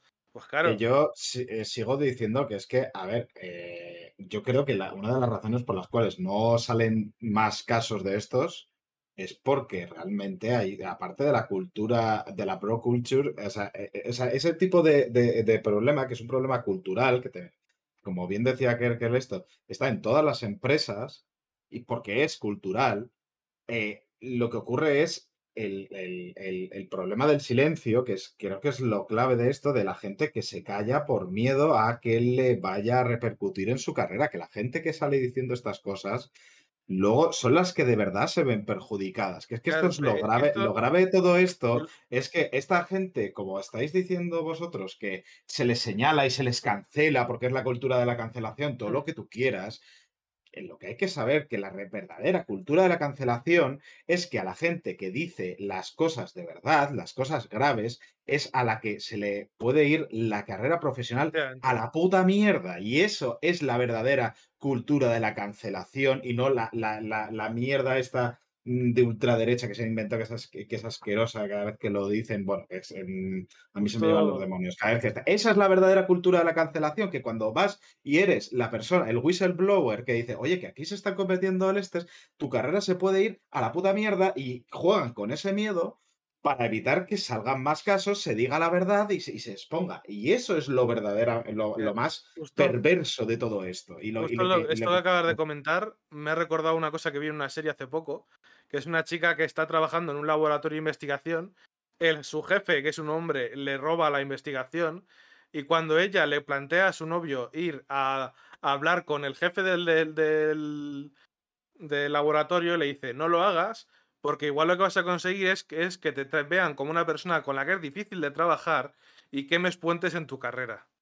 Y, eso. la otra se queda con una cara de, o sea, ¿qué pasa? Que me dan hostias y tengo que dar las gracias. Y ese caso que tú me dices eh, no es que sea de una película, yo es que eso lo conozco de, haber estado trabajando en laboratorios. Que, bueno, o sea, que por eso lo decimos que no es solamente, no es una cuestión de que esta empresa funciona así, es una cuestión cultural que está en nuestra cultura. Evidentemente, si es que otro consejo que le da el novio es que se meta un poco en las cosas que a ellos les gustan, porque claro, como es una mujer atractiva, los otros se sienten intimidados. Pues claro, son frikis, claro, no vaya a ser que una mujer atractiva pueda hacer el mismo trabajo. Es que son una, serie de estereotipos que es que no... No, pero es que no son estereotipos, es que es lo que ocurre y es, y es que, es horroroso. O sea, es lo, es lo verdaderamente perverso de todo esto. O sea que, bueno, y es una...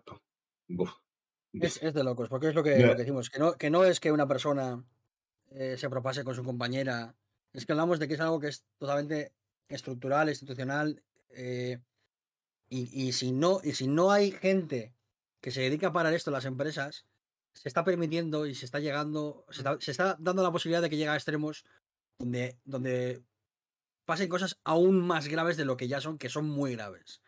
Porque un abuso o un acoso puede suponer años de terapia, años de, trauma y, años de tener, por ejemplo, problemas para relacionarte socialmente. Ya no hablemos de suicidarte, que ya eso ya no tiene solución ninguna. Entonces, ¿qué hostias hace esta gente, tío? Ya bastante tenemos la puta explotación laboral que sufren, como para que encima eh, haya gente que, que joder, la, la, la chica esta, ¿cómo se llama? Que es la jefa de... Ah, la que, la que hizo Platonic, el estudio Platonic, es ahora jefa de no sé qué industria de videojuegos. Esa chica comentaba que lloraba todos los días para ir a trabajar en su, en su antiguo estudio. Eh, Valeria Castro, que se llama. sí, Valeria Castro. Eh, comentaba en Twitter que ella fundó Platonic porque en su anterior empresa lloraba cada día que iba a trabajar. Lloraba media hora antes de ir a trabajar, todos los días, de lo mal que le hacían sentir en el trabajo. Todos los días. Y dijo, voy a hacer un estudio en el que no pase esto. Es que es de locos, pero esto sucede. Y tienes mucho más riesgo de que te pase si eres mujer, si eres eh, una persona racializada o si eres una minoría. Y sucede. Y muchas veces nosotros, y hablo nosotros cuatro por, porque somos hombres blancos, eh, no decimos nada o no nos damos cuenta porque no vivimos esa, realidad, pero tenemos que darnos cuenta y tenemos que decir, no está bien. Y lo mismo que cuando un colega dice alguna machistada, le dices, eh, para un poquito, date cuenta de lo que dices, en el lugar de trabajo tenemos que hacer lo mismo. Y a veces es difícil. Y también podemos tener repercusiones. Evidentemente no tanto mm. como la gente que lo sufre.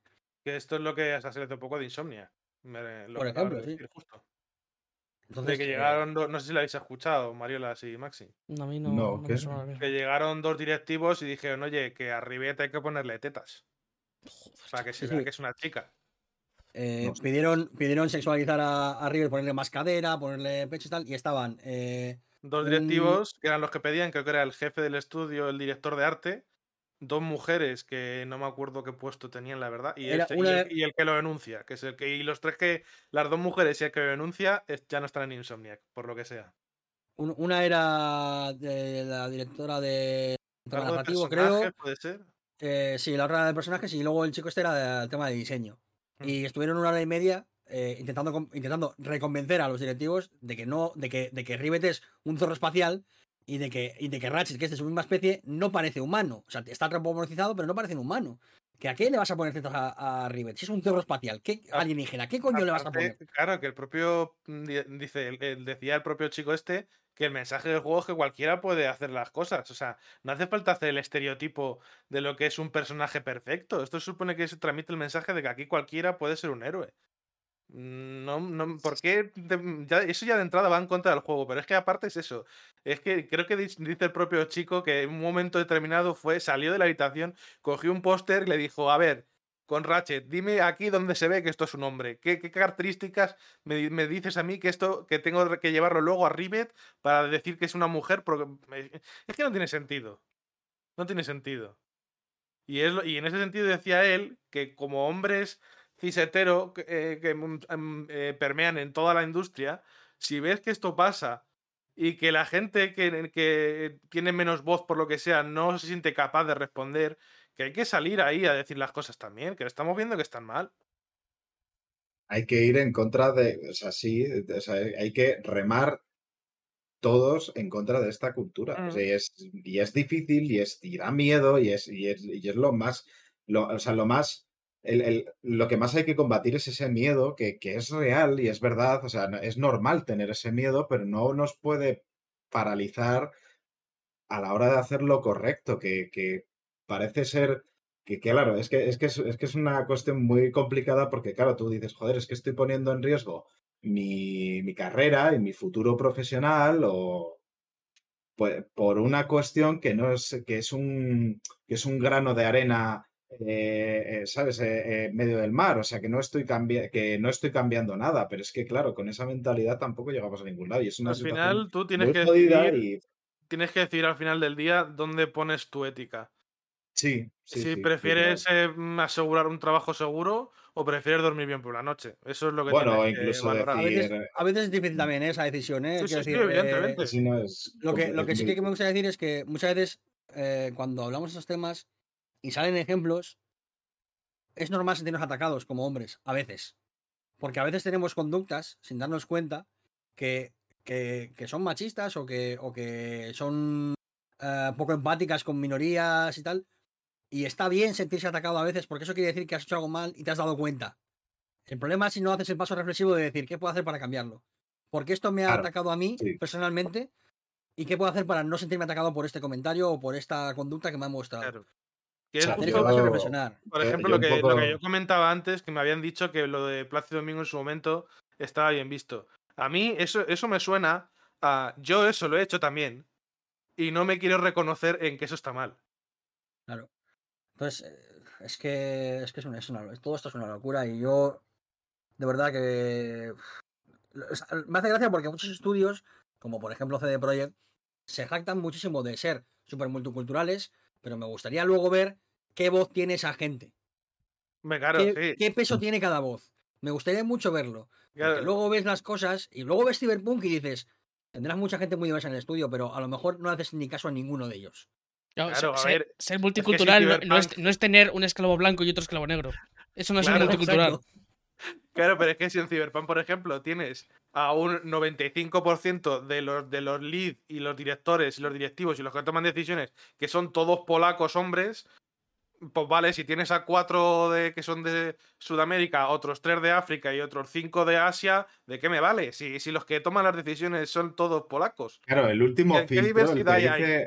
El, último filtro, que es un poco lo que se dice, que en, las tomas de decisiones más importantes, ahí no hay multiculturalidad, ahí no hay diversidad de género, ahí no hay una puta mierda. Eso es, ahí está la, hegemonía heteropatriarcal real, que luego a otros niveles sí, sí habrá más diversidad, ya, pero es que hasta ahí arriba no llegan y, para escalar esos puestos, que ahí es un...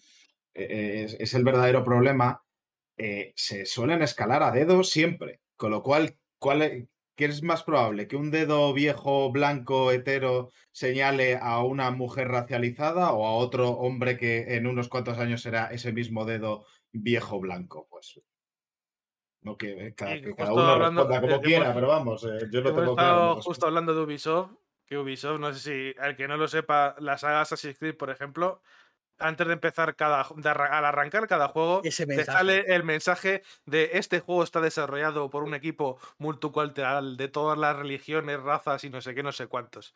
Digo, sí, a ver cuántos jefes de Ubisoft cumplen esa descripción que me estás contando. Es que cada, cada vez que salen estos temas me acuerdo de esa frase porque por lo que sea me gustan los juegos de Ubisoft. Y la he visto muchas veces. Eh, a la gente que se quiera dedicar al mundo del desarrollo de videojuegos, sobre todo si sois mujer, minoría racializada, cuidaos mucho. Si os pasa algo, tenéis lugares a los que acudir, tenéis gente a la que acudir. No es como hace 20 años, sigue siendo una mierda, pero no es como hace 20 años. Ánimo y sobre todo eh, mucha suerte. Mucha, mucha suerte porque eso va a hacer falta. Yo, os voy a decir una cosa. Sí, perdón. Lo bueno es que cada vez surgen más iniciativas y más que cosas que intentan ayudar. Por ejemplo, una streamer que sigo hace poco dice que ella hace un tiempo no se metía en nada, ni hacía directos con nadie, porque muchos hombres al final rechazan a competir, por ejemplo, con mujeres y tal, y ahora está concentrada en hacer cada vez que puede un torneo de solo mujeres. Claro. ¿Por qué? Porque de esa manera promocionas eh, las mujeres que juegan a ese juego. Y a lo yo, por ejemplo, a esta chica la conocí porque jugaba con otra chica que seguía. Y, vas a conocer a, compañeras también. Pero es que en el otro espectro está Ninja diciendo, no, yo no quiero jugar con mujeres.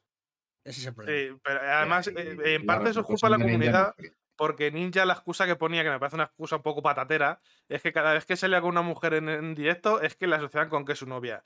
Dime que no quieres hacer con directos con mujeres y ya está. Eso es una tontería que los modders, si tienes modders, eso te lo, te lo, que, te lo filtran todo, si tú quieres. No tienes que enfrentarte a ningún problema por eso. En fin. Yo. ¿Alguna noticia bonita viene? Yo, que sé lo que pasa, que es que se me han quitado las ganas de seguir hablando.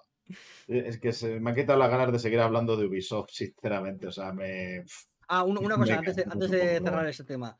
Ha habido algunos medios em, que han decidido, a la vista de lo que ha pasado en Blizzard, eh, no reportar absolutamente nada de Activision y Blizzard que no sean actualizaciones de esta historia de investigación. Nada chapó por esos medios, por hacer el esfuerzo de probablemente perder visitas, porque al final el nuevo personaje de no sé qué, la nueva fase de no sé cuál, son clics. Probablemente para tener anunciantes, chapó por posicionarse y decir, hasta que esto no cambie, hasta que esto no acabe, nosotros no vamos a darles más cobertura. Mm. Así que a esos medios que están por ahí, lo podéis buscar en Twitter, eh, mis dieces y, joder, hace falta también. ¿eh? Y también, aparte de la comunidad, yo por lo sobre todo lo he escuchado con el Warcraft Quest, que han protestado en el, en el propio juego y que han hecho peticiones a Blizzard para que quite referencias a algunos de los empleados que hay referencias en el juego que se han visto envueltos en estos casos de acoso. O sea, por lo menos hay parte de la comunidad que está ahí muy fuerte con este tema. También, hay mucha gente que, que, directamente ha dicho que ya no va a volver a jugar a juegos de, de Blizzard o de World of Warcraft, por ejemplo, y demás. Y sí me parece normal, vaya. A mí se me quita completamente las ganas de comprar cualquier juego a esta gente. El Diablo 2, por ejemplo, que podría tener ganas de, comprarlo.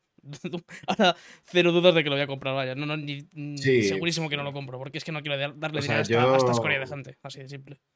Es que se te quitan las ganas cuando te enteras de, esto, de estas cosas que hasta cierto punto, joder, pues como que ya no te sientes igual de cómodo con consumiendo eh, ese tipo de videojuegos. Entonces, pues acabas diciendo. Nunca, nunca es cómodo consumir en, nuestro mundo, pero, pero con esa cosa todavía menos aún. Todavía menos aún.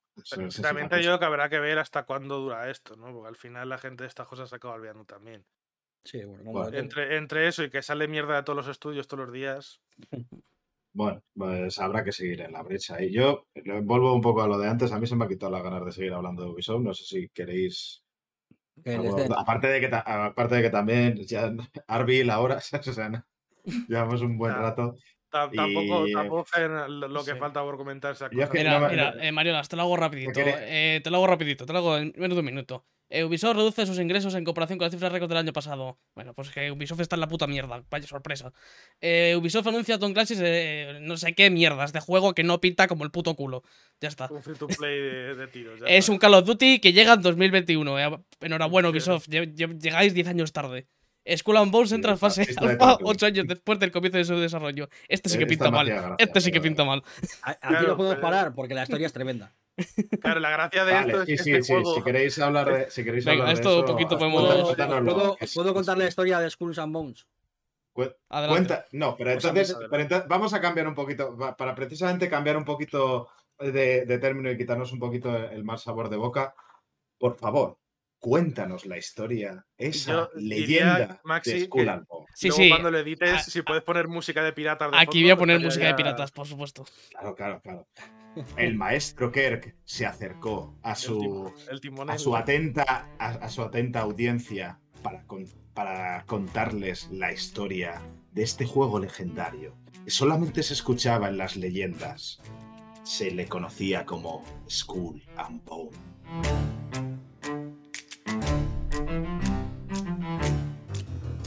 Érase una vez que se era un inicio de un desarrollo ilusionante como todos al principio, con muchas ideas, ajetreos, carreras por aquí y por allá. Pasaron varios años y aquello no iba a ningún lado. Cada jefe decía, quiero hacer esto, quiero hacer lo otro, y al final, como con una cuerda, cuando cada uno tira para un lado, no se va a ningún sitio. Dijeron, reiniciemos el desarrollo, mm, habrá nuevas ideas, que venga gente nueva. Y lo hicieron. ¿Qué pasó? Nada. Siguieron haciendo lo mismo. Dijeron, llevémosle este juego a, a un estudio lejano que hace cosas guays, que pide ayudas al Estado, que les den ayudas al gobierno, que firme contratos. ¿De qué? Da igual, no pasa nada, tú fírmalos, que nos llegue el dinero. Uy, otra vez estamos estancados, ¿qué hacemos? Lo volvemos a reiniciar. Pero ya llevamos muchos años con esto, ¿y ahora qué hacemos? Anunciarlo en el E3, eso será clave. Pero, señor, este juego no sabemos ni de qué va. Tú anúncialo, que seguro que mola. Y así anunciaron este juego en el E3 sin tener ni idea de sobre qué iba ni cuáles eran sus mecánicas, porque después de anunciarlo en el E3 volvieron a reiniciarlo. ¿Cuál es el problema? Los estudios encargados de este juego están desmantelándose, deben dinero y además, por contrato, tienen que acabar el juego. Por eso, Skull and Bones lleva 8 años en desarrollo. Fin.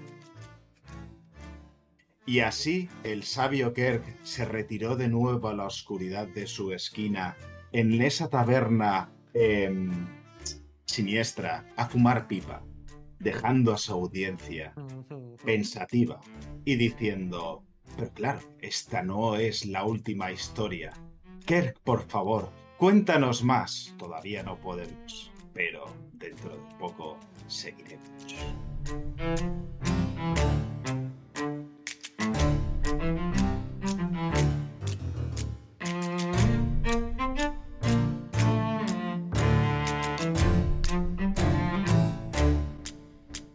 Ahora ya en serio, la situación de Skull and Bones es un desastre. O sea, si leéis eh, la pieza que se publicó, no, ahí no me acuerdo si era en The Verge o no me acuerdo dónde.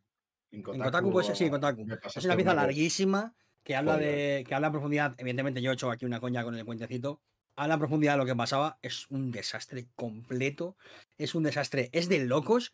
O sea, el comentario que aquí hizo, que comentaba Jason Schreier, que hablaba con un amigo, un día que iba a comer con un amigo desarrollador, y le vio como con cara eh, muy cansada y tal. Y dijo, oye, estás muy cansado, ¿no? Y dice, sí, la verdad es que eh, llevamos un montón de horas encima de trabajo, no dormimos, apenas veo a mi familia y tal. Y dijo, joder, parece un milagro que salga el videojuego. Y le dijo el, amigo desarrollador, es un milagro que salga cualquier juego. Bueno, pues los milagros al lado de esto, nada que ver. E, esto es la obra divina de un ser inteligente venido de otra dimensión. Porque es que que salga esto, que salga algún día al mercado esto, no tiene sentido, no, no hay lógica detrás posible. Es que esto lo va a salir porque están obligados, si no habrían cancelado esto hace tiempo. Tengo unas ganas de probarlo que no te lo crees, ¿eh? llevan, llevan, gastados, llevan gastados más de 130 millones. Este juego, cuando era un poco basado en Black Flag, digo, bueno, igual llega 7 o 8 años tarde, pero la, la mecánica de combate naval de Black Flag me parecía divertida. Claro, me parecía divertida cuando salió el juego. No, hoy en día ya pues está un poco desfasado. Pero la movida es que este juego se lo dan a, se lo dan a Ubisoft en Singapur porque habían hecho el sistema de combate de Black Flag. Hmm. Pero luego les empezaron a decir, no, que tenga multijugador. No, ya haz así. Y no, cámbiale esto. Encima, fueron muy inteligentes y hicieron cosas como, por ejemplo, desarrollar eh, texturas y cosas eh, sin tener la base todavía. Entonces, ¿qué pasa? Que cuando tienes que cambiar todo, a lo mejor los gráficos que has desarrollado para tal cosa no te sirven porque tienes que cambiarlos. Entonces, todo el rato estaban trabajando como sobre andamios de bambú mal puestos y de repente decían, oye, y si cambiamos los bambús, venga, va, a quitar todo.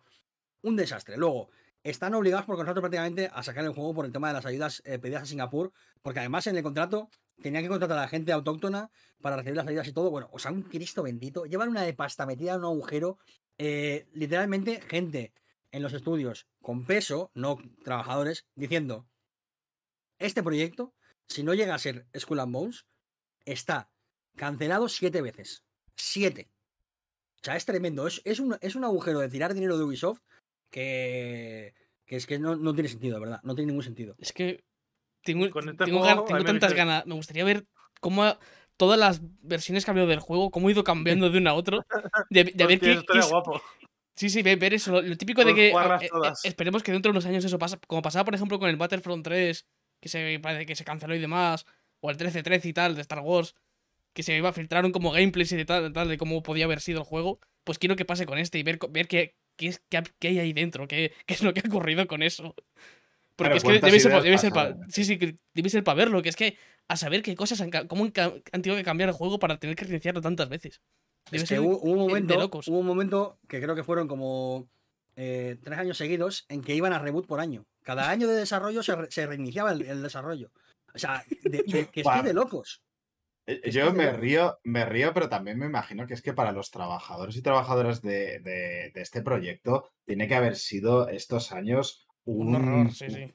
Un, infierno. claro, hmm. porque es que, que, tú te estás trabajando un año a fuego y de pronto te cambian y te dicen, no, todo esto a la basura, volvemos a empezar, es como la de tío, por favor, pero ¿qué estáis haciendo? Con lo que se sabía más o menos de qué iba el juego, yo no entiendo a qué viene tanto reboot.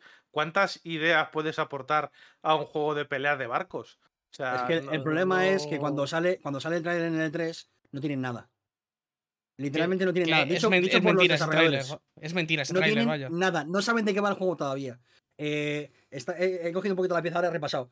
Eh, la gente está quemadísima, en plan, no, no puede más con su vida, porque, no tiene sentido lo que están haciendo, no va a ningún lado. Pero es que originalmente se iba a lanzar a finales de 2018, luego en 2019, luego en 2020, luego antes de marzo de 2022 y ahora después de marzo de 2023. O sea, la comparación que hacen, que hacen un desarrollador de Ubisoft, es decir que esta es demasiado grande como para dejarlo morir es literalmente el Banco Nacional de Estados Unidos. No puedes dejarlo caer. O sea, es como, como dejar caer la banca. Se te va toda la mierda. O sea, qué movidón. Menudo marrón tiene encima Ubisoft con esto. Menudo marrón. La verdad es que entre esto y otras cuantas cosas más, Ubisoft está en una época joder, ¿eh? No, les, no, no hacen nada bien. Nada bien. Entre esto, lo que hemos comentado antes de todo el tema de antes, que por no Desde cuando es algo bien, con el, con el Valhalla ganaron bastante pasta. Sí, a ver, sí, los juegos ah, siguen pero te han anunciado el Infinity. Claro, es el tema, ahora lo de Halo Infinite que no le interesa a nadie. Ese es el eh, tema, que, más ahora Ubisoft hasta ahora se ha podido salvar porque tenía el típico Far Cry, el típico, sobre todo Assassin's Creed, que les salvaba el culo. Pero si ahora vas a estar, por lo que decían, no van a sacar más juegos normales hasta que salga este. Entonces vas a estarte varios años sin un Assassin que te salve el culo. Y Tom Clancy está un poco en la mierda. Eh, Tom, lo único que tienes ahora mismo, es Far Cry. es que como, es que como Far Cry, como Far Cry 6 se mete una hostia de que va a vivir Ubisoft. De que va a vivir, porque básicamente. yo creo que han apostado bastante al Far Cry, a este Far Cry nuevo, eh, que tienen bastantes esperanzas en él, lo cual. me pues, parece interesante el juego, pero te quiero decir. Como se pega la hostia de Far Cry. Ahí en adelante, si, se, pega la hostia, ya me preocuparía el presente de Ubisoft. Pero es que aunque Far Cry salga bien, ¿qué tienes en el futuro que la gente vaya a decir voy a tope? Porque con Assassin's Creed yo diría que fácilmente un 80% de los fans de la saga estamos bastante de culo con él. Bueno, con, Assassin's Creed tienen, la, tienen, la, idea de que el Valhalla va a durar más, va a durar dos años, con lo cual le van a meter expansiones. No sé, no sé si te da como para sobrevivir. Pero no creo yo que, no creo yo que el porcentaje de, de, gente que tiene el juego base y compra DLC, no creo yo que les dé para. Pero me, o sea, pero me da a mí que esto, pues ya al final vamos a acabar hablando de todas las, de todas las noticias. Un poco la noticia de los, del Q2 de 2021, de que había reducido. Yo creo que es un poquito que se están preparando para decir, vale, vienen un año de sequía, pero luego lo vamos a petar con lo que nos saca que tienen esa idea. No sé si no sé, si es wishful thinking, que yo creo que sí, pero bueno, me da a mí que están más en ese, en ese punto de, oye, estamos en esta situación. Gente de accionistas y tienen que vender la papeleta de que va todo puta madre, ¿no? Pero... Evidentemente, pero, pero a nivel interno seguramente estén en ese, en ese proceso de decir, oye, pues estamos en un momento de, de Estamos dando un pasito atrás para luego dar cuatro para adelante. Bueno, pero viendo lo, de, lo que sea en el E3, pues eso tampoco me lo creo mucho, la verdad. El que se lo crea, pues mira. No sé, yo le, lo veo muy mal a Ubisoft. ¿eh? Y, cada, cada, semana que grabamos y cada noticia que sale lo veo peor aún, porque es que de verdad. Por ejemplo, yo creo que a muchos se nos ha olvidado ya el of Persia. No sé si lo acordáis de Prince of Persia. es que sí, sí, se me había olvidado. Sí, sí. completa y absolutamente. Y la, y la hostia que se pegó el de Division 2, por ejemplo, también fue importante. Les fue bastante mal con ese juego. Y ahora van a sacar un, un free to play que no tiene pinta de que vaya bien porque Ubisoft no sabe hacer free to play, porque todos los que hace son una mierda y un desastre. es decir, el, de, el que sacaron de móviles el año pasado lo van a cerrar en octubre. Eh, Pero. El Hyper Escape este no lo juegan ni los que no han hecho el juego. Es decir, que. El, que ha anunciado este, el, el Tom Clancy es este nuevo que pinta como, la, como el culo, pues igual. Es que, le Han puesto, es que le han puesto XD en el título, tío. O sea, no. No, no puedes ir en. O sea, no, no, no, no puedes ir en serio con esto. O sea, no, ¿qué, clase de broma es la me, suena aparte, aparte de que es que yo, en serio, yo ya me lo pregunto, ¿quién coño es Tom Clancy? O sea, sé quién es Tom Clancy. Pero ¿quién o sea, me entendéis la pregunta, ¿no? ¿Quién es este señor para que sea una franquicia en sí mismo. O sea, ¿quién es? No, no, comprendo cómo puede ser que su nombre atraiga. Porque además no es que diga, joder, es que eh, cada, juego que sacan en realidad es su, propio universo en sí mismo. Con lo cual, o sea, ¿qué, coño es Tom Clancy? Yo entiendo que tirar, en Estados Unidos sí que tendrá tirón el, nombre de Tom Clancy, porque también hacen series y demás. Y... que, te quiero decir que, O sea, es como si. Como si... Hostia, se me acaba de ocurrir una idea. Que, que es lo más, o sea, lo más perverso que se me ha entrado en la cabeza. Que de pronto Mediaset Games haga Arturo Pérez Revertes eh, X, de fallas, algo así. Por Dios, no, por Dios, no. Acabo de ver el libro. Un videojuego sobre el libro este de los perros. Oh, claro, que, puedes jugar. hoy por favor, no, ¿eh? Sal, sal de mi cabeza, sal de ese cuerpo. Oh, oh. Bueno.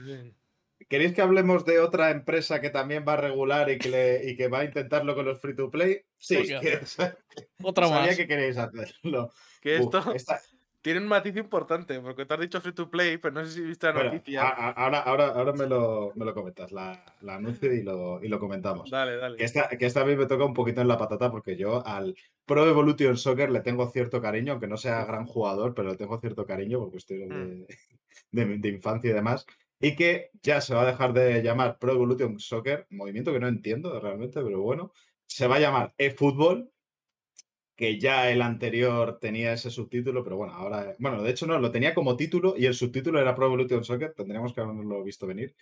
Y lo de que será free to play, que Sergio dice, dice que no. A ver, eh, ¿qué, es lo que ha pasado? Porque tampoco es que, después de... Pues que, por ejemplo, la Liga Master va a ser un DLC. Ah, bueno. pero pues es, eh, para mí creo que es el. Igual estoy metiendo la pata, pero es el equivalente del, del, del Lite, ¿no? La versión Lite de, del Pro que ha existido siempre toda la vida era básicamente unas cuantas funcionalidades del Pro, en partidos amistosos, algún torneo, tal lo que sea, pero las funcionalidades más interesantes son las de pago. O sea, creo, creo que es. lo me, suena que el Lite, me suena que en el Lite estaba el modo de cartas y no sé si el online y ya está que, no es muy diferente de esto, quiero decir. Ya, claro, pero te quiero decir, tú me lo estás vendiendo como free to play. Tú antes me lo vendías como versión Lite y versión Premium. Ahora me lo estás vendiendo como free to play. Y me dices free to play y a la semana siguiente me dices, ah, pero todo lo que sea eh, jugar tú solo, eso como DLC. Bueno, a mí eso me parece un poquito hacer trampita, ¿eh? Con lo de free to play. Sí, que no lo estoy defendiendo, digo que el modelo me parece similar, nada más. Sí, sí, bastante parecido. Lo que pasa es que han pasado a llamarle Lite y, Premium a Free to Play con DLCs. Ya está. Sí, de todas maneras, el movimiento este, o sea, la idea de, que ahora se llame fútbol, más allá de que sea free to play o no, que eso eh, es otro apartado, es el hecho de que ya va a ser continuado en el tiempo, de que ya se acabaron, en teoría, las. La, o sea, las exactamente, las. La, las anuales. Esos. Eh, lo cual es, un, es una evolución dentro del modelo de, juego deportivo, ¿no? De fútbol, de, baloncesto, bueno, de todos estos eh, títulos que yo creo que es lógica, ¿no? Que, tiene, que se llevaba pidiendo desde hace mucho tiempo, que una de las grandes quejas era la de, joder, es que todos los años me tengo que estar dejando, para los que lo juegan, yo no lo hago, eh, me estoy dejando 60, 70 pepinos en una cosa que lo único que me cambia son cuatro cosillas, que en esencia me estoy volviendo a comprar el juego todos los años. Sí, siempre existe el meme de estoy pagando 70 euros por una actualización de equipaciones. Eso es. Porque luego metían la típica de no, hemos modificado las físicas del balón y ahora no sé qué, no sé cuántos, y ahora hemos metido la defensa, no sé qué, no sé cuántito. En la mayoría de casos le ponían mierda. nombres, le ponían nombres rimbombantes y luego era una, actualización de mierda. Que luego, como era que cada tres o cuatro sí que había un cambio gordo y eso era el que había que comprar. Yo, por ejemplo, hubo una época que jugaba más que me lo compraba cada dos años. Pues más o menos era cuando había un cambio gordo. Pero ya está. Luego era básicamente eso, actualizar equipaciones y plantillas y meter un par de chuminadas para que la gente vea la excusa de, bueno, pues me lo compro otra vez. O sea, que en ese sentido lo veo un movimiento... O sea, es que, claro, me, cuesta verlo porque realmente yo tampoco juego mucho, o sea, no, no he jugado... O sea, cuando era pequeño sí que jugaba mucho, pero por cuestión de que si no, no podía jugar a nada en verano cuando, cuando me iba a Sevilla. Pero, porque ahí todo el mundo jugaba esto. Y, pero de, manera normal yo ya no juego a esto ni, ni lo sigo de muchos de, de, manera habitual. Pero la cuestión es que sí que lo veo un movimiento inteligente para diferenciarse o para ser una opción atractiva al FIFA que, la, que lo había eh, que había mm, completamente se había comido al, al Pro. lo tienen que trabajar mucho, porque yo el último que jugué no sé si fue el Pro 19, que me lo compré muy baratillo. Y el modo de las cartas no tiene nada que ver con el FIFA, está mucho peor implementado. Te salían jugadores súper tochos, súper fácil, sin meter dinero. En ese sentido. eso no lo veo malo. ¿eh? Sí, no, no, bueno. No, digo que sea malo, digo que está muy lejos de lo que consigue EA. Porque EA lo hace mal para nosotros, pero para ellas le viene de puta madre. Pero cada año la gente se compra el juego, tiene que empezar la plantilla de cero y conseguir una plantilla decente es imposible salvo que metas dinero. Entonces, en yo lo que lo veo difícil es a la hora de convertir esto en un movimiento que a Konami le salga bien económicamente. Voy a entrada, la excusa de cambiar las plantillas, eso ya no la vas a tener.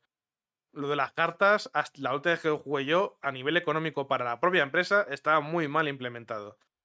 Entonces, bueno, eso igual cogen y copian a, FIFA y se dejan de tonterías y ya está. Que también te digo que. Puede ser. O sea, es verdad que, lo, que hay como muchas incógnitas, ¿no? Alrededor de este. Y luego el rollo de que sea free to play, pues bueno, sabemos que ahí va a haber una monetización que, que seguramente sea agresiva, siendo Konami como es y como está, pues bueno, hay que, hay que andarse con mucho cuidado. Pero en esencia, o sea, el rollo de decir, oye, ya no vamos a sacar más. Em, no vamos a sacar más, juegos cada año exactamente, sino que nos vamos a quedar en esta plataforma y vamos a, actualizarla y trabajar sobre ella. No me parece un mal movimiento a priori, luego a ver cómo se hace, pero vamos. Claro, yo como jugador de. Si fuera jugador de pro, lo que tendría miedo es a qué excusa va a tener eh, Konami para de verdad currarse esto. Porque si no vas a recibir dinero de cartas, porque llegará un momento en el que tengas jugadores perfectos. Te quiero decir, y si no metes un juego nuevo que me obligue a reiniciar, mm, ¿qué incentivo económico va a tener Konami de verdad para mejorar este juego? Pasados un par de años. Ni idea. Pero es que Konami últimamente mm, que ya no quiere desarrollar videojuegos, con lo cual no sé. Ya no, sí, pero habrá que ver a los jugadores esto cómo lo llevan y tal. A mí es que sinceramente esto me parece eh, un último estertor de una franquicia que está muerta ya. Eso es justo lo que voy a decir, pero ya no de una. esto lo, sacan ahora y en un año o dos eh, dirán: esto no es rentable y lo chapamos y ya está. claro, y a, no me nada que de aquí a cuatro años, como mucho, Konami diga: oye, ¿quién quiere esto? Total, tienen tres o cuatro sagas que no las usas para nada, que las tienes ahí todas muertas. Pues oye, igual llega 2K y te compra Pro y empieza a hacer un pro va a competir con, con el FIFA de verdad. Kojima Studios, ¿no? Y compra Metal Gear. Te llega Kojima y te compra algo, te llega Sony y te compras LG y a lo mejor, yo qué sé, pues las cuatro cosas que quede, que les queda a Konami, que igual luego tiene 20.000, pero como no usa nunca nada, pues... No, bueno, que ya, no quiere desarrollar videojuegos, eso, es lo que... Eh, pero te voy a decir, para tenerlo en un cajón, véndeselo a alguien, total, más beneficio, en un, cajón beneficio no te va a generar. Pues véndelo qué sabe, qué, harán. Pero bueno, a mí lo que me, lo que me jode de todo esto, sobre todo, es que se pierda el nombre de Pro Evolution Soccer. No mm. entiendo tampoco el movimiento, pero bueno. Que tampoco es la primera vez. Pues, la no sé si la gente lo sabe, pero antes de llamarse Pro Evolution Soccer se llamaba Is Pro Evolution. Sí. Pero siempre ha sido el Pro. A mí, de hecho, cuando se empezó a llamar las marcas. Hmm. Luego Is se fue por una parte que era International Superstar Soccer que hizo un juego, por cierto, que era maravilloso, regatear, porque cuando te acercabas a la banda, entrabas en un modo de regateo que se veía rollo como Oliver y Benji y podías hacer... Eh, era todo súper dinámico con, líneas de viento y toda la hostia, y era, era, muy divertido. ¿Y ese juego por qué se ha perdido? Porque no vendió una mierda, comparado con el PES, que era el bueno en teoría. yo recuerdo el, el PES 5, madre mía, el Pro 5, madre mía, qué tardes. Y luego que, que eFootball el nombre no me gusta mucho y además que es una oportunidad perdida de haberlo llamado, joder, abrazar el meme. Bueno, supongo que no lo conocen, pero haberlo llamado fútbol, porque hubiese estado muchísimo pero bueno. Que... El nombre es feillo, ¿eh? Es bastante feo. A ver, a mí me parece que es viejo. O sea, ponerlo en una E pequeñita delante de los nombres es boomer ya, pero a unos niveles que no te lo puedes ni imaginar. Claro, pero es un poco como lo del nombre del Tom Clancy con el XD, ¿sabes? Es como si pones a alguien en la portada ahí en plan, pues yo qué sé, pues igual, igual, llegar cinco años tarde, compañero. pero hombre, que, esto es para, para, llegar a chavalada, a los jóvenes. Para estar ahí con los jóvenes. para estar en la onda. Falta el meme este del tío viejo con el skateboard y qué pasa. No, o bueno, o que de pronto Ubisoft, volviendo a esto, cambie el Just Dance y lo llame Nos vamos de Guateque, ¿sabes? Ya, guau, esa me gustaría bastante. Ahora que lo pienso. Saca Whisky Chili, el de ¿Sabes a qué me ha recordado eso? A las misiones del Cyberpunk que en el original en inglés tenían nombres de canciones ah, de rock y tal, y en español lo tradujeron a canciones de la movida madrileña. Joder, si, había una razón más para odiar ese juego, era. Esta, ya te la daba completamente, pero bueno. Que vamos. No, vamos a... día, perdona, maneras. El otro día la charla que tuve con, con Javier Alemán, llegamos a la conclusión de que menos mal que los 90 se acabaron. menos mal que se acabaron, tío, de verdad. Por, desgracia sigue habiendo restos por ahí. Ya, pero en España fueron duros, ¿eh? ¿Sabéis que, ¿Sabéis que lo típico de, lo de las modas que, que, van volviendo y tal, que decir, van, volvieron los 70, los 80, es decir, los 90, va, va, a volver eso, lo sabéis, eso, se, eso se puede saltar, ¿no? Sois, sois, conscientes de que eso va a ocurrir, ¿no? Pues está ya ocurriendo. Sí, bueno, realmente sí. Los 90 por favor, que no vuelva a Alaska, por favor, ya vale. Ah, pero es que Alaska ha ido en algún momento. Es más, que se vaya ha vuelto Miguel Bosé, o sea, no de la para decir gilipolleces y absurdeces, pero Yo, además sinceramente nunca se ha ido y encima ahora tiene un compañero que es peor que ella todavía. Yo lo, que tengo realmente miedo es de que vuelva eh, esos eh, dos miles de coches tuneados con tribales y neones. Tengo miedo de eso. Ya, qué guapo tú. Ay, Dios mío. Hay uno de ellos aquí metido. vámonos, vámonos. Corta, corta, corta. Los Need for aquellos, tío. es horroroso esa estética, es horroroso. Era un desfase, pero no guapo de, me, lo, usaría yo. Guapo de madre mía que desfase. ahora, ahora recula, ahora recula. No, no, no. Los jerseys de El Niño. Sí, sí, sí. Hostia. Uf. Yo, esa época de no fiar. Me lo pasaba de puta madre riéndome en los Need for Speed con los neones por debajo del coche y los tribales ahí por decorando los alerones. Eso, soy, consciente de que algún día va, a volver y yo de ahí ya, ya no me recupero. ¿eh? madre de Dios. Bueno, tienes el Rocket League para eso, que también tiene algunas cositas muy majas de tuner. Eh, va, ya hemos terminado con nuestra sección de, sí, de que ha sido un pelín larga. Vamos a poner un poquito de musiquita y enseguida volvemos con los jueguicos. Hasta ahora.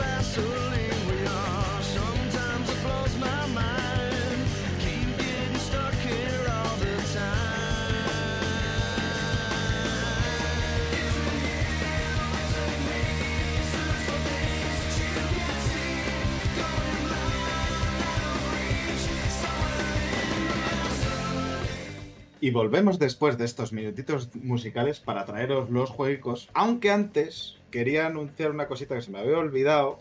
Y es que eh, por fin, que esto ya así lo decimos para la gente que se ha quedado de verdad, que son la gente fiel de verdad.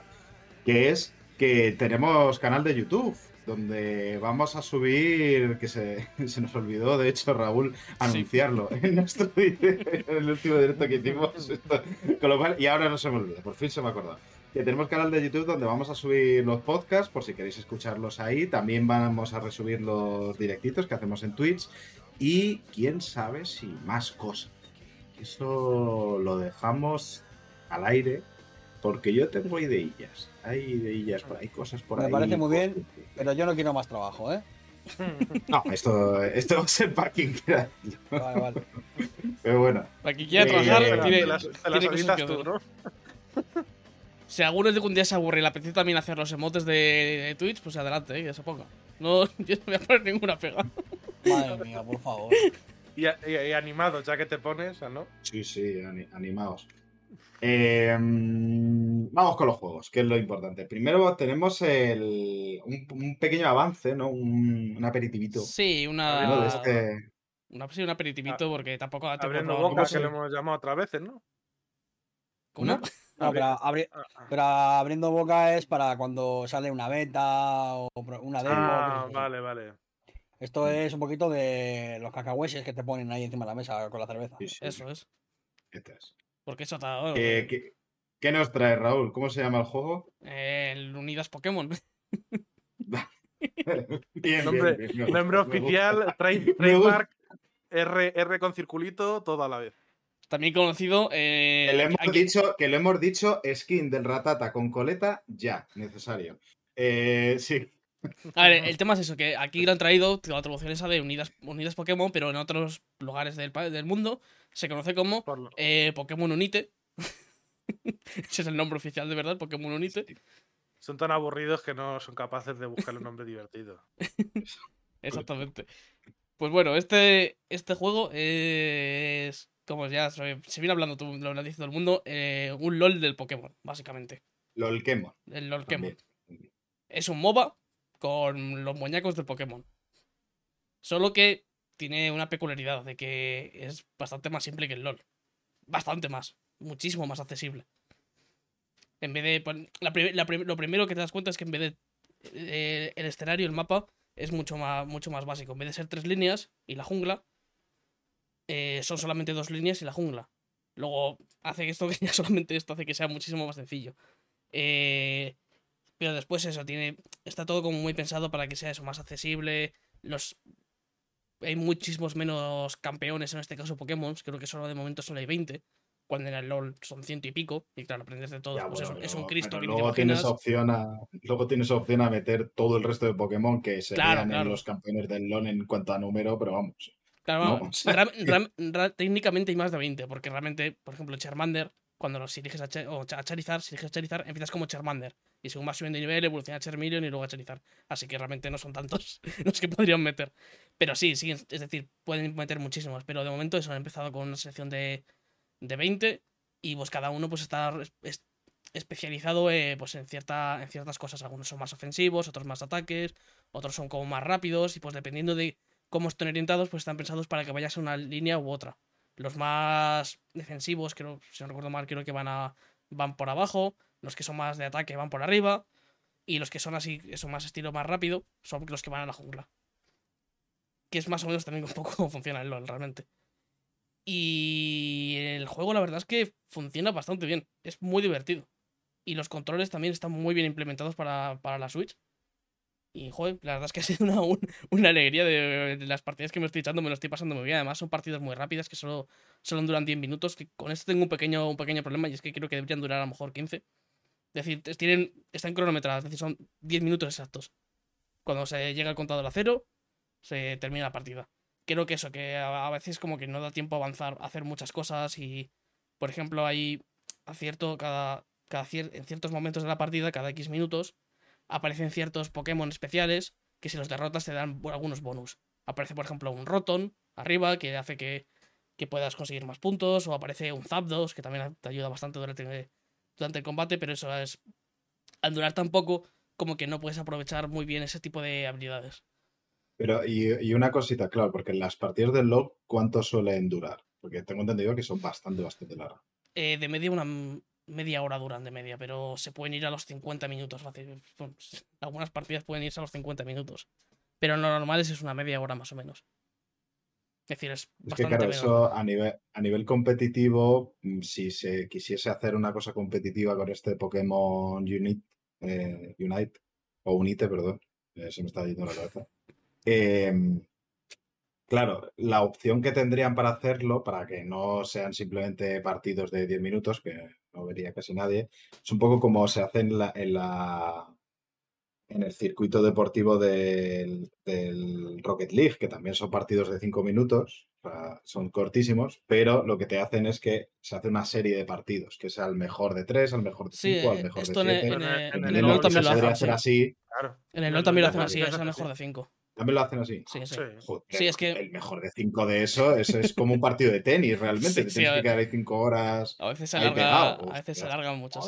El tema es que al final, como hay tantas variables en, un, en una partida del LOL, es decir, que como hay tantos personajes y realmente solamente un cambio un personaje ya puede variar muchísimo la partida, pues por eso hacen realmente, realmente esto, de, de que haya varias, varias, sean varias partidas. Porque no es como un partido de tenis, por ejemplo, que al final es eh, se supone en principio debería ser siempre el mismo resultado, de igual las veces que se repita, en principio. Si todo va, va a ocurrir normal, debería ser siempre el mismo resultado. Aquí no, aquí como muchísimas variables, porque se pueden banear y piquear distintos campeones y es un poquito más complejo en ese aspecto. Y aquí, pues, imagino que si se llega en algún momento a nivel competitivo, pues hará exactamente igual. Lo único, a ver si eso, o sea, minutos, a lo mejor sí que lo aumentan el tiempo. Yo personalmente creo que deberían aumentarlo a 15 minutos el tiempo, porque creo que 10 es demasiado poco. Y no da tiempo a que se desarrolle la partida de por completo.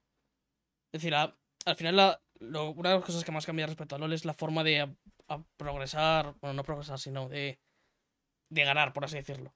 Es decir, tú en el LOL lo que tienes que o en la mayoría de MOBAs realmente lo que tienes que hacer es destruir las torres y avanzar hasta la base enemiga. Aquí no destruyes torres ni nada así, sino lo que haces es vas abatiendo en eh, pequeños minions de que son algunos Pokémon que están por ahí sueltos por el mapa.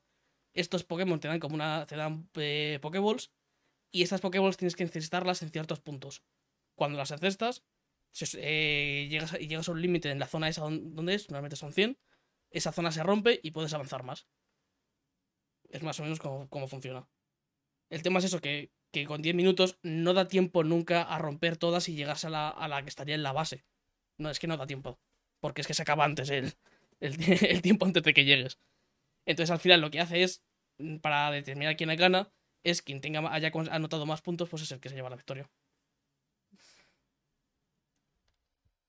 Y eh, una cosa que he visto que realmente ha sido hoy, que he visto un, un pequeño streaming, una cosa que me ha parecido bastante chula es el hecho de como que te puedes como teletransportar desde el punto de spawneo, ¿no? Cuando se te muere el bicho, como que puedes saltar a, ciertas partes del mapeado que tienes esto. Que eso eh, creo que en el LOL no está, ¿no? Que tienes que ir a pata. Eso es, y es un coñazo realmente. Sí, en el LOL el tema es que al final, según va avanzando las partidas, vas avanzando la, la partida en sí, vas consiguiendo más velocidad de movimiento por objetos que tienes y demás, entonces no afecta tanto. Aquí el tema es que eso lo ponen, no sé si en los últimos minutos, a lo mejor los últimos cuatro minutos así, te activan eso pues para ir desplazarte rápidamente a mitad del mapa y bueno, es más o menos como una tercera, una tercera parte del mapa y poder rápidamente volver a enfrentarte porque si tuvieses que darte los paseos estos, teniendo en cuenta lo poco que duran las partidas, es que no te pelearías, te pasarías más tiempo paseándote que pegándote.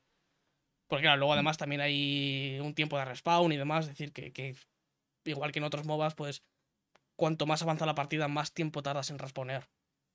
Entonces te meten e, este salto, que es muy gracioso porque es una plataforma con un ductrio debajo. Entonces sale el ductrio y sales disparado. Mm. Y eso es para básicamente eso, moverte más rápido en el mapa en esos últimos minutos y poder anotar en los últimos puntos. Porque además en los dos últimos puntos, los dos últimos minutos, perdón, los puntos valen dobles. Entonces en los últimos minutos es apuntar, anotar todo lo que puedas, hacerlo más rápido todo lo que puedas. Entonces ahí se, esa mecánica está muy, muy, muy bien metido. Y eso, el juego en general es bastante divertido. me ha sorprendido, la verdad. Esperaba poquillo y me, lo estoy pasando muy bien jugando. Luego que, por desgracia, no todo es bonito. y es que el juego tiene una monetización eh, horrorosa. Es espantoso. Es decir, es lo peor es todo típico de juego de móvil con 200 monedas distintas, eh, unos menús súper engorrosos. Eh, además está todo pensado para que te haga esta palabra que cuesta un poquito traducir de, en español que se llama engage, en, eh, inglés de, engagement. que, para que te enganche el juego. Es decir, está todo pensado para que, para, que para que estés todo el día jugando. De miles de recompensas, de haces una partida y tienes tres, tres recompensas cada una en un sitio distinto que luego son muy poquitas las recompensas, son 60 monedas de oro. El precio de los campeones de los, Pokémon es altísimo. Tienes que. Los baratos cuestan 6.000 y los más caros 10.000 y cuesta un montón conseguir esos, esos, esos dineros. Yo de momento he podido comprar solo uno y porque al principio del juego te dan un montón de monedas, si no es imposible. Pues hay que, hay que jugar muchísimo. Y el tema es eso, que todas estas cosas, incluidos los Pokémon, se pueden comprar con dinero de verdad. Y lo que es verdaderamente grave y es que puede Porque es free to play, ¿no? Sí, sí, es free to play. Eh, es completamente free to play. Lo que es verdaderamente grave es no es que puedas comprar los Pokémon con dinero real, que eso por ejemplo en el, LoL también pasa y tampoco es tan grave realmente. Es que unos, puedes equiparte objetos en la partida pues que te dan beneficios. Por ejemplo, eh, puedes ponerte unos restos, que es un objeto muy típico de Pokémon que te hace que te recupera la vida. pues aquí va a hacer lo mismo, te recupera la vida. El tema es que estos objetos se pueden mejorar, mejorar. Y cuanto más los mejoras, pues más, más en este caso, por ejemplo, más vida te recupera, o más daño tienes, o alguna cosa así. Y estas mejoras son muy, muy caras de conseguir jugando, pero también las puedes conseguir pagando. Entonces, hay partidas en las que de repente te encuentras con un tío que lleva un bicho que te destroza, y es porque directamente ha metido dinero para poder tener eh, un 20% más de ataque de gratis. Cuando tú estás. Es, un, pay to win de, manual. Sí, sí, completamente. Pero e espectacular. Pero el tema es que es eso, solo es pasa con, solo, con esta parte de los objetos, que es que mm, es muy obvio que iba a ocurrir. No sé por qué no lo han hecho así. Porque es que es claramente, es decir, no. Es como que no se han dado cuenta, porque lo veo muy absurdo. Si no podías haber hecho Que no se han dado cuenta, dice. No, porque el, el, tema es que tiene, el juego tiene otras muchísimas formas de monetizar también. Es decir, tienes el poder por comprar skins, el poder comprar eh, los propios Pokémon, que ya con eso yo creo que ya es un incentivo realmente que les valdría completamente. Puedes personalizarte, tienes tu muñequito que lo puedes personalizar, ponerle ropa y demás, lo típico. Es decir, tiene una cantidad de monetización y sobre todo esta la de los objetos es que es gravísima. Porque es que ya me ha pasado eso en, en, partidas de que de repente hay un tío que es que te parte la cara de una forma que no tiene ningún sentido y te quedas como, pues tiene que llevar claramente este tío metido dinero, porque es que si no, no hay otra explicación. Claro, en otro juego dirías, lleva chetos. En este caso dices, sí, pero son oficiales. El, el, cheto se llama ser rico. Puede, puede, responder quizás a que el juego acaba de salir hace poco y todavía puede haber ajustes para evitar este tema o... Claro, Porque parece que todo, lo demás no apunta a que sea un pay to win tan evidente. Claro, claro, es que es el, es el tema, que a mí es como un poco extraño porque solo ocurre con ese, ese, ese, ese tipo de, mm de cosas en concreto, con los objetos. Porque. Yo quiero. Bueno. No, sí, sí, Didi. No, que es que, claro, me estaba poniendo a pensar de una manera. Mal, a mal pensar, de una manera ya fuerte. Y, claro, si yo me veo en su situación, igual lo que ocurre es que no sabían si el juego iba a triunfar o no, tenían dudas, entonces dijeron, vale, en sus primeras fases del juego vamos a hacer una monetización súper agresiva, incluso pay to win, para intentar rascar el mayor dinero posible y si la cosa luego triunfa y les gusta a la gente, luego lo retiramos. O sea que igual dentro de un, poquito retiran estas cosas o las modulan de una manera que no sea tan exagerada, pero que en un principio digan, pues vamos a rascar más, eh, los, mm, la mayor cantidad de euros posibles de las ballenas, este, mm. este término que se usa para aquellos mm. jugadores de juegos pay to, eh, free to play y, pay to win también, que, que se dejan tanto dinero eh, para conseguir como rentabilizarlo lo antes posible o al menos que no sea un desastre. O sea, que me mm. parece que es un... O sea, yo me pongo en el modo cínico de no creo que sea un error, creo que está más o menos medido. Y, sí, yo espero que lo acaben corrigiendo. Que de aquí a un tiempo, si la cosa triunfa, que creo que sí que está gustando bastante el juego, lo retiren para... Que yo creo que eso, que, que, espero que sea algo temporal, porque por, ejemplo con el LOL en su momento pasó lo mismo, de que había una cosa que se llama las runas, que pues se podían pagar y te chetaban bastante y lo, acabaron quitando, es decir, dijeron esto no está bien eh, y lo acabaron quitando y ahora, mismo, ahora mismo, es decir, el, LOL lo único que puedes pagar con dinero es eso, comprar los pack campeones y ya está. Aquí, pues eso. No, tenía ese dato, pero ahora creo que mi teoría se refuerza. O sea, sí, sí. si ya existió en su día y tal, cogieron, lo, han apuntado a la libreta y dicen, bueno, nosotros la, hacemos lo La diferencia es que esto pasaba en LOL en los primeros años cuando todavía era un juego grande, obviamente, pero al final. Pero no es Tencent. Es decir, en ese momento Riot Games no era Tencent. Ni era Nintendo. No, no, no, ya, ya, ya, sí. No como ahora, que casi, todo, es Tencent. Exactamente, incluido Riot. pero es eso, es decir, este juego obviamente eh, va a funcionar. Es Pokémon. Es Pokémon. Y ya está, va a funcionar. Sí, pero iba, iba, pero iba a funcionar, o sea, era, es free to play, o sea, va a funcionar de que vaya a jugar mucha gente al principio, sí, por supuesto, pero que vaya a durar en el tiempo. Mm, también es que es un juego que es curioso porque es que va claramente enfocado al mercado asiático, porque es que no está traducido al español, está en inglés el juego. Está en inglés solo, Está eh, chino, japonés, coreano, eh, algún idioma más de Oriente que no reconozco y, e inglés. No está, no está en español, no está en al menos no aparece las opciones ahí de que esté en español, ni italiano, ni alemán, ni nada. Solamente en inglés. Y me parece bastante curioso eso, de que creo que es un juego que realmente no, está enfocado aquí. Lo han sacado, lo han sacado a nivel mundial por. Pues por imagino que por decisión de Nintendo. Porque si fuese por Tencent, imagino que se habría quedado en China y tan a gustos por ellos. Y seguramente allí estará funcionando de una forma bestial. Pero bueno, eso. El juego a mí me está gustando bastante, me lo estoy pasando bien y tal. Y además, como que es. Eso, hacer partidas muy cortitas, pues de repente dices, pues venga, me voy a echar una partida ahora rápida y un par de partidas y, otra cosa. Y entra bien, la verdad. Lo único, pues eso, la monetización que, eh, podría ser eh, trabajar, ser un poquito más amigable para el usuario. y pues nada más, realmente, tampoco tiene mucho más que comentar. Bueno, pues. Ah, ¿Tenéis alguna otra, pregunta? Ah. Otra cosa que me molesta mucho, que es que no la puedes dejar el juego en suspensión con la Switch. Se queda congelado. Pero queda... siendo online, ¿no? Como sí, pero es decir, como que a mí a lo mejor, no, sé si solo me pasa a mí, pero lo, la dejo en suspensión, siempre dejo la Switch en suspensión con los juegos abiertos. Pues cuando vuelvo a abrir el juego, me hace como una de conexión perdida intentando reconectar hace como que reconecta, pero después no funciona el, control, así que tengo que cerrar el juego y volver a abrirlo. no sé por qué pasa. Un aviso de que no sé, si pasa a todo el mundo, pero a mí me pasa eso. Porque solamente está, este juego solamente está para Switch, ¿no? Sí, creo que sí. Sí, sí, sí. Pues igual es por lo que dice, no sé, Marila, que sale el online. Igual pones el Splatoon eh, también en suspensión. Puede ser. Y al volver a empezar te dice, oye, que la partida acabó hace media hora, ¿sabes? Pero vamos, que este juego, si no sale en móvil, es que va a salir el móvil seguro, yo creo que segurísimo que sale. Es que está tan pensado para móvil. Es que ves la interfaz y es interfaz de móvil.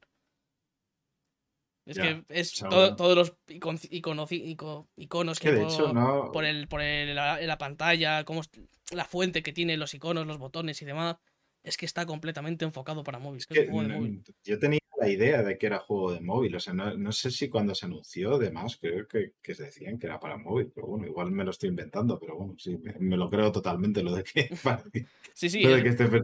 Este es un juego que, eso está en Switch, pero realmente es un juego de móvil. Pero bueno, al menos a nivel mecánico es, es bastante divertido jugar, que bueno, al menos con eso... Sí, no, a mí me está... Yo que nunca he jugado al LoL, la verdad es que este me llama la atención, sobre todo para, pues para probarlo un ratín. Ya está anunciado para móviles, ¿eh? En septiembre sale para ah, móviles. Ya, me, ya, me, imaginaba yo, es que es, es muy, tan claro. Y va a haber crossplay, además, por lo que pone aquí. Crossplay, bueno. A ver qué te funciona. Hmm.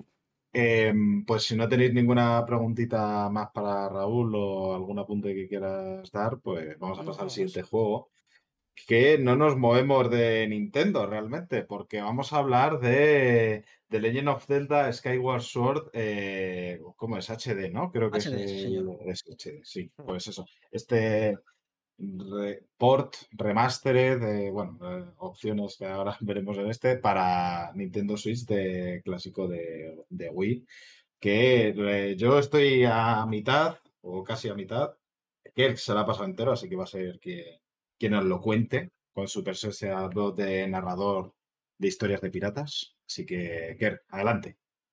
¿Qué nos puedes decir? Pues tengo que decir primero que nada em, que yo he llegado a Skyward Sword totalmente virgen. Yo no jugué el original, no tuve la suerte de tener una Wii. Eh, muchas veces creo que nos ha pasado a todos que nunca hemos sido gente de mucho dinero y normalmente teníamos que elegir una consola u otra. Yo históricamente he estado más alineado siempre con Sony y eso me llevó a perderme muchos títulos de Nintendo, los cuales estoy recuperando ahora a través de la Switch en, muchas formas. Así que entonces eh, voy a dejar de lado la polémica de si hacía falta un port de Skyward Sword, si hacía falta un remaster, si era el juego que todo el mundo quería, si esto es una falta de respeto o no para el aniversario de Zelda, porque no, no he visto el análisis desde ahí, sino que yo lo he visto como alguien que llega a, Skyward Sword por primera vez. Yo también, eh, yo tampoco lo juego ese día. O sea que para mí es yo, Yo la polémica siempre la he visto más que nada en el precio, más que cualquiera de esas cosas que has dicho. Yo, desde fuera, sin haberlo jugado, Viendo el trabajo que han metido al juego, me cuesta pensar que vale 60 euros cuando el original, no, el original ya costaba 40 en Wii. Ese es mi, única, mi único problema con el juego, es ese. La monetización que ha querido hacer Nintendo con ese juego. Sí, bueno, yo me lo he comprado por 50 de salida, con caja metálica añadida. Eh, ha estado ya por 40 y pico euros y acaba de salir, entonces Sí, bueno, pero, pero sigue siendo un juego que tiene casi 10 años y que te lo está revendiendo a, un, precio más caro que, que lo que costaba originalmente con apenas cambios. Es decir, es grave. Pero eso son críticas que le puedo hacer a Nintendo. Claro, no es problema del juego, es problema de Nintendo. Claro, claro, sí, evidentemente. Siempre, mi crítica siempre ha ido hacia Nintendo. Es decir, este todos los problemas de este juego es, es Nintendo, no el juego. Evidentemente. Ahí está. Entonces, yo lo que quiero decir es que simplemente no. No tengo una óptica de alguien que ha venido de, de Skyward Sword en el pasado, que lo haya jugado ni nada de eso. Simplemente yo he llegado por primera vez a este Zelda habiendo jugado otros, otros antes, pero nunca había jugado este en concreto. Entonces, eh, yo he llegado y me he encontrado un Zelda que los fans de la saga lo tienen en un lugar bastante bajo dentro de la lista, por lo general, por lo que he podido entender, y a mí me ha gustado mucho. Yo, es que, claro, genuinamente mucho. Yo hablándolo, o sea, yo tenía esa idea porque cuando salió un poco el anuncio, ¿no? Como la, recepción que, recibí eh, por redes y demás era pues eso de, de Sidia, pero hablando con, con mis amigos que sí que son nintenderos de toda la vida, estaban vibrándolo porque decían que eran de, de los mejores, de, de, los mejores celdas incluso. O sea, no, sin, broma alguna. Yo probablemente más, con el que más hablas con Rancy, que mm, al que no le conozca, es un amigo nuestro que, es muy de Zelda, es muy, ha jugado muchos Zeldas y me lo dijo que este a nivel de historia y tal está muy interesante. No sé lo que opinaréis vosotros. Pero es el que Zelda tema la historia más me ha interesado. Más claro, que entre que salió en Wii con el movimiento y que los diseños de los personajes son cuanto menos cuestionables, pues no ayuda mucho a que la gente tenga tanto cariño. Yo, bueno, vamos a ir poco a poco, porque tengo opiniones sobre todo lo que has dicho y, evidentemente son mis opiniones. Los análisis, para el que no lo sepa, no son objetivos, son la opinión de una persona sobre una cosa. Si no te gusta, pues tienes otros mil podcasts, otros otras mil revistas, no me tienes por qué escuchar a mí, no pasa nada. O, simplemente reflexionar sobre tu opinión, que puedes no estar de acuerdo, pero es lo más bonito que hay. O sea, evidentemente, el que yo diga que los diseños son cuanto menos cuestionables ya es una decisión, es una opinión en sí misma. Mira, Igual a queréis, le parece súper bonito. Si queréis una opinión objetiva del juego, os vais al MediaMark, cogéis la carátula del juego y miréis lo que pone por detrás. Sí, eso es súper objetivo. No, no, no, pero no, pero no, pero no todo, solamente las cosas que vienen de, eh, de un jugador, eh, conexión LAN, ese tipo de esas cosas. O, vais a, Esa parte. a, Digital Foundry a ver qué tal el rete, ¿no?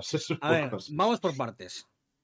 Yo, uh, lo que más he valorado de este, de este Skyward Sword es la historia, sin duda. Me ha gustado mucho, mm. eh, porque bueno, para que no lo sepa, dentro de la línea temporal de Zelda, que es algo así como lanzar un montón de, eh, lanzar un montón de espaguetis a una pared y lo que quede decir, pues así es la historia de Zelda, ¿no? Un poco es un lío total.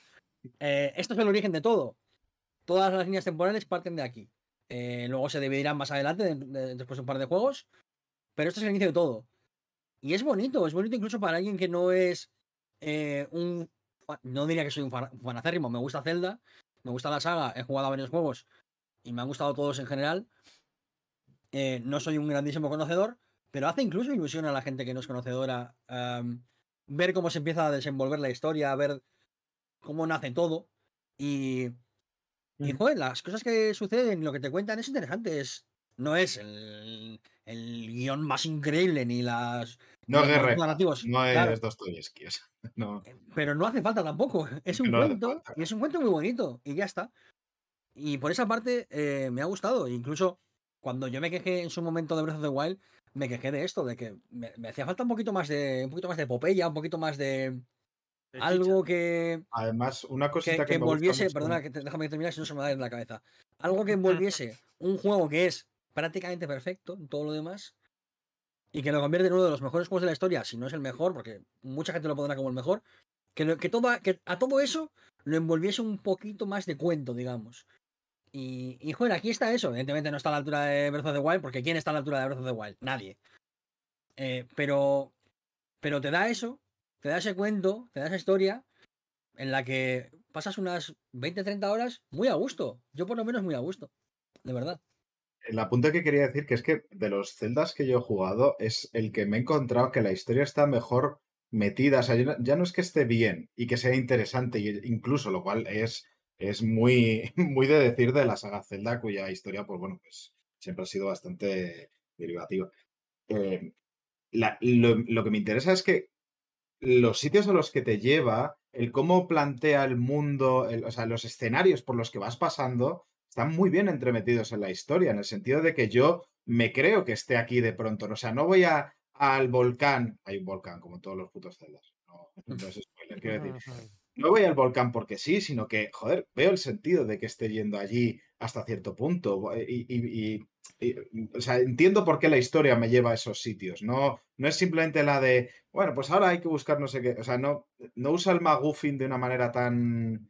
Tan o sea, lo usa porque está ahí y lo usa varias veces, pero que siempre ha sido la, fórmula de Zelda, pero que sí que hay más aparte de eso que sí que me hace creerme que esté haciendo eso. Yo no creo que. O sea, entiendo lo que dices y entiendo el argumento, pero también creo que lo, lo que hace Breath of the Wild, por ejemplo, de decirte la historia la vas a crear tú según hacia dónde cabales. Ah, bueno, no, pero no, lo hago comparándolo con. Son, son formas diferentes. Quiero decir, lo que no puedes hacer es venir a este juego a buscar lo otro. No, no, no, claro, claro, no, no. ni viceversa. entiendo que yo, cuando me he quejado, por ejemplo, de Breath of the Wild, que, quizás le echaba yo un poco de falta a eso, también es una queja que a lo mejor no tiene mucha legitimidad porque quizás no es lo que hay que buscar en Breath of the Wild. El caso es que en este juego lo que tienes es un cuento. Tienes un cuento, un cuento que vas a vivir manejando a Link. Y eso está bien, es, es agradable, es, eh, no es muy complicado, tiene un par de sorpresitas que, bueno, si no eres un niño pequeño o una niña pequeña, no son muy difíciles de ver, pero, pero que, son, que son. tienen saborcito, digamos, ¿no? Y por esa parte, genial. Entonces, yo de verdad que. Si alguien no ha jugado a Skyward Sword, me parece una compra bien, bien perrona, ¿eh? De verdad, o sea, creo que realmente gran parte del éxito de los remasters y los refritos que están cayendo en la Switch, que están cayendo bastantes, em, son hacia un público que no ha tenido la oportunidad de jugar a la Wii, por ejemplo, o, jugar a Wii U. Y entiendo que el público más fan esté enfadado porque faltan cosas y tienen razón en quejarse. Pero yo, como jugador eh, de Nintendo, que por desgracia no puedo tener una Wii, no puedo tener una Cube, no puedo tener una Wii U, a mí que de repente Nintendo me diga, tienes aquí Skyward Sword, me alegra, aunque me joda tener que darles dinero. Entonces, dejando eso de lado, ya digo, no quiero entrar tampoco en muchas polémicas porque creo que no tiene sentido al hablar del juego de Skyward Sword. No es el mejor Zelda, pero a mí me parece muy solvente, me parece que está bien. O sea, creo que no hace nada tan mal como para decir no es un buen Zelda, ni, de lejos, vamos. Eh, entiendo que haya gente que no le guste el control, y ahora vamos a hablar de esto. Eh, como Skyward Sword salió para la Wii, su control, evidentemente, es eh, con el mando de la Wii, con el movimiento. Bien. Entiendo que haya gente que no le guste, pero es lo que hay. Bueno, tienes la opción de jugar con, con el stick, moviendo la espada, en lugar de usar el Joy-Con. pierdes la cámara libre, lo cual para mí es un fastidio muy gordo, porque si hay algo que no me gusta de jugar a los, a los celdas viejos, es no tener una cámara libre. Cada vez que vuelvo a Ocarina of Time, por ejemplo, se me van los demonios. Y, creo que le pasará a mucha gente esto. O sea, la cámara eh. libre es algo que es que no puedes. O sea, no puedes renunciar a ello. Es como la vibración de los mandos. Muchas veces no te das cuenta de que está ahí, pero cuando coges un mando que no vibra dices, eh, algo va mal. Pues esto lo Eso, eh, una petición, si algún día hacen remasteres de Ocarina of Time o de Mayoras más, por favor, una de las cosas que requiere completamente es la cámara libre. O sea, es, el resto, si queréis, no lo toquéis, ni siquiera los gráficos, pero la cámara libre tiene que estar, porque si no, va a ser injugable. Vale, ahora em, el control en la Wii por lo que yo te funcionaba muy bien. ¿Qué pasa en la Switch? Bien, lo primero es que si quieres jugar con el control de movimiento, necesitas una Switch normal, no puedes jugar con la Lite. Esto es eh, obvio, ¿por qué? Porque la Lite no saca los Joy-Con.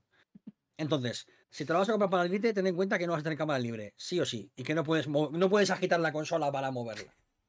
Entonces, dicho esto, ¿cuál es el mayor problema del control? Está Maxi moviendo la lente como un bobo en el licor. el problema es. Como si la estuviese vendiendo, ¿no? Como, como si fuese un pescado que estuviese de. dos por uno, dos por uno. El problema, como decía, es que en Wii teníamos una barra de sensor que funcionaba muy bien. ¿Qué hacía esta barra de sensor? Que si yo regulaba el sensor en una posición, esa barra de sensor guarda esa posición. Entonces, si yo bajo el brazo, no se va a reiniciar esa posición. Está el rato que tengo el brazo abajo. ¿Qué pasa con, los Joy-Con? Que no hay una barra de sensor. ¿Qué hacemos para solucionarlo? Apretar un botón para centrarlo. ¿Qué pasa? que acabamos apretando el botón de centrar por defecto para hacer casi cualquier cosa. ¿Te acostumbras a sacar la espada y centrar el, centrar el sensor? Sí, te acostumbras. ¿Está bien? Bueno, no siempre. A veces hay momentos de confusión en el que igual sacas el arco para disparar, pero como el sensor está puesto de una manera, eh, porque hace un momento es otra cosa, se te va hacia la derecha, tienes que centrarlo. Hay momentos de confusión y cuesta un poquito adaptarse al principio a, centrar todo el rato el, el sensor. Una vez esto pasa, la mayoría de veces, el 99% de las veces, el juego funciona muy bien. Su, movimiento es muy divertido, es gracioso. Puedes jugar sentado, aunque te se mueven los brazos, una cosa que está muy bien, porque la verdad es que no me apetece jugar 6 horas a celda de pies. No tengo ganas, la verdad, soy una persona mayor. Pero está divertido. Ya bastante, ejercicio haces meneando la espada. O sea, yo está, acabo cansado. Está divertido, como tienes todas las direcciones para mover la espada, eh, tienes diferentes tipos de corte que te va enseñando el juego. Además, no suele ser muy pesado el juego. Algo que tienen muchos celdas más clásicos es que a veces eran muy pesados al principio. Eh, vuelvo a Ocarina. Ocarina al principio es un es una pesadilla. Es muy pesado el juego. Muy, muy pesado. Luego es una maravilla, por supuesto, ¿eh? Pero al principio es muy agobiante. Sobre todo cuando lo juegas desde, desde, desde la actualidad. Y Skyward Sword es un poquito más ligero. Es verdad que em, la, la, persona que te acompaña para ayudarte, por si te pierdes o lo que sea, a veces es muy pesada pero por lo general el desarrollo del juego en sí no es tan pesado, lo cual se agradece y es un poquito más ligerito. El movimiento, ya te digo, funciona bien. Eh, los cortes en segunda dirección tienen sentido en el juego, sus mecánicas están, están bien aplicadas, los enemigos hacen uso de ello, algunos bosses, la mayoría de bosses hacen también uso de alguna mecánica que tenga que ver con el movimiento, tal. En general es muy divertido, es que es muy divertido. Y no funciona tan mal como para decir odio este juego es verdad que yo tengo un problema personal muy fuerte con las llaves que hay que introducir en los templos. Porque se giran usándola y girando el, girando el, el Joy-Con, pero está puesto de tal manera que yo no soy capaz de entender hacia dónde estoy girando. Una de dos posibilidades. O es muy raro o soy imbécil. O ambas. Que puede ser también. es un, yo creo que eso sí que eh, o sea, de fallo de diseño yo creo que se vinieron muy arriba, porque no, no, esa parte como que no es divertida. O sea, el problema de esa, de esa parte es que realmente no te estás divirtiendo mientras lo haces, a diferencia de otras, de como bien dices, con otras cosas del control por movimiento, que se hace engorroso por lo de resetear y demás. No, eh, me parece un quizás lo más destacable de error del juego, pero no es es más del port y bueno, tampoco te estropea la experiencia completa del juego, pero... Eh, no, no es, un, horror. Lo de la, exactamente, o sea, se, puede disfrutar perfectamente del juego, yo lo estoy haciendo una vez superas como la impresión inicial y demás. Hmm. Pero lo de las llaves es que eh, sí que me parece un error de, esto porque es la de, pero a ver, es que ¿qué, tiene divertido esto de estar girando esto para ver si encaja? Pues nada. aparte, yo con la buena vibración que tienen los Joy-Con, no debería, en mi cabeza, no debería ser tan difícil el hacerle ver a entender a través de la vibración a la gente cómo estar girando las cosas. No, es, una es, algo que es muy difícil de explicar si no lo ves. Eh, la, cosa es que. la, cerradura tiene una forma y. Bueno, sí, perdón. Que, la referencia que hace el, el Joy-Con hacia la consola, para hacia dónde giras, no siempre es lo que tu cabeza naturalmente entiende por girar. Entonces, quiero decir, tú puedes pensar que quieres girar eh, en el eje horizontal, pero según cómo esté puesto el, el sensor, ah, puedes acabar girando hacia otro lado. A veces te frustras. Creo que te pillo ya, sí. Claro. Y aparte, la muñeca no es una, eh, no es una bola que, puede girar a todas direcciones. Hay un límite hacia donde puedo girar hacia afuera, por ejemplo, ¿no? Y hacia adentro. Entonces, ahí muchas veces me he visto que tenía que agarrar, soltar, agarrar, soltar. Y es un poco engorroso. Bueno, a, es un que te pongas a hacer directa. es, un detalle mínimo en lo que en general es un control muy divertido. Porque es muy divertido, o sea, yo qué sé. Eh, los enemigos, por ejemplo, los típicos bokoblins estos, que se cubren en un ángulo, pues tienes que pegarle por el otro, tal. Eh, no hay un momento en el que digas, joder, vaya rollo, ojalá, por lo menos yo, ¿eh? Ojalá pegar con la A. O sea, creo que está guay, creo que para lo que dura el juego, que son pues, unas 30 horitas, no, yo, a mí no me ha aburrido, por ejemplo. Eh, sí, me molesta más el tema del sensor, pero bueno. Luego, eh, diseño de las mazmorras. En general me han gustado todas. Y algunas me han gustado mucho. Pero mucho, ¿eh? Algunas son muy originales y, son divertidas. Y están muy guays. Eh, todos los niveles tienen una espacialidad muy chula, donde por lo general puedes ver por dónde has subido. Eh, tienen este diseño de niveles en el que comprendes espacialmente en tu cabeza dónde estás, porque es fácil ver las referencias. Eh, si te pierdes, abres el mapa enseguida, sabes dónde estás porque comprendes espacialmente dónde estás. Y eso está muy bien, sobre todo en un juego en el que tienes que mover un sensor para apuntar y cosas así, que sería relativamente fácil perderse rápido. Porque al final, en un juego en el que quitas la, vista a tercera persona para pasar a la primera y apuntar y girar, te puedes desorientar muy rápido. Y sin embargo, es un juego en el que en todo momento más o menos sabes dónde estás. Incluso las mazmorras em, tienen un diseño en el que enseguida eh, ves rápido por dónde puede haber un atajo para volver, enseguida ves rápido eh, dónde estás colocado, hacia dónde, hacia dónde tienes que ir, hacia arriba, hacia abajo. En general está muy bien todo diseñado.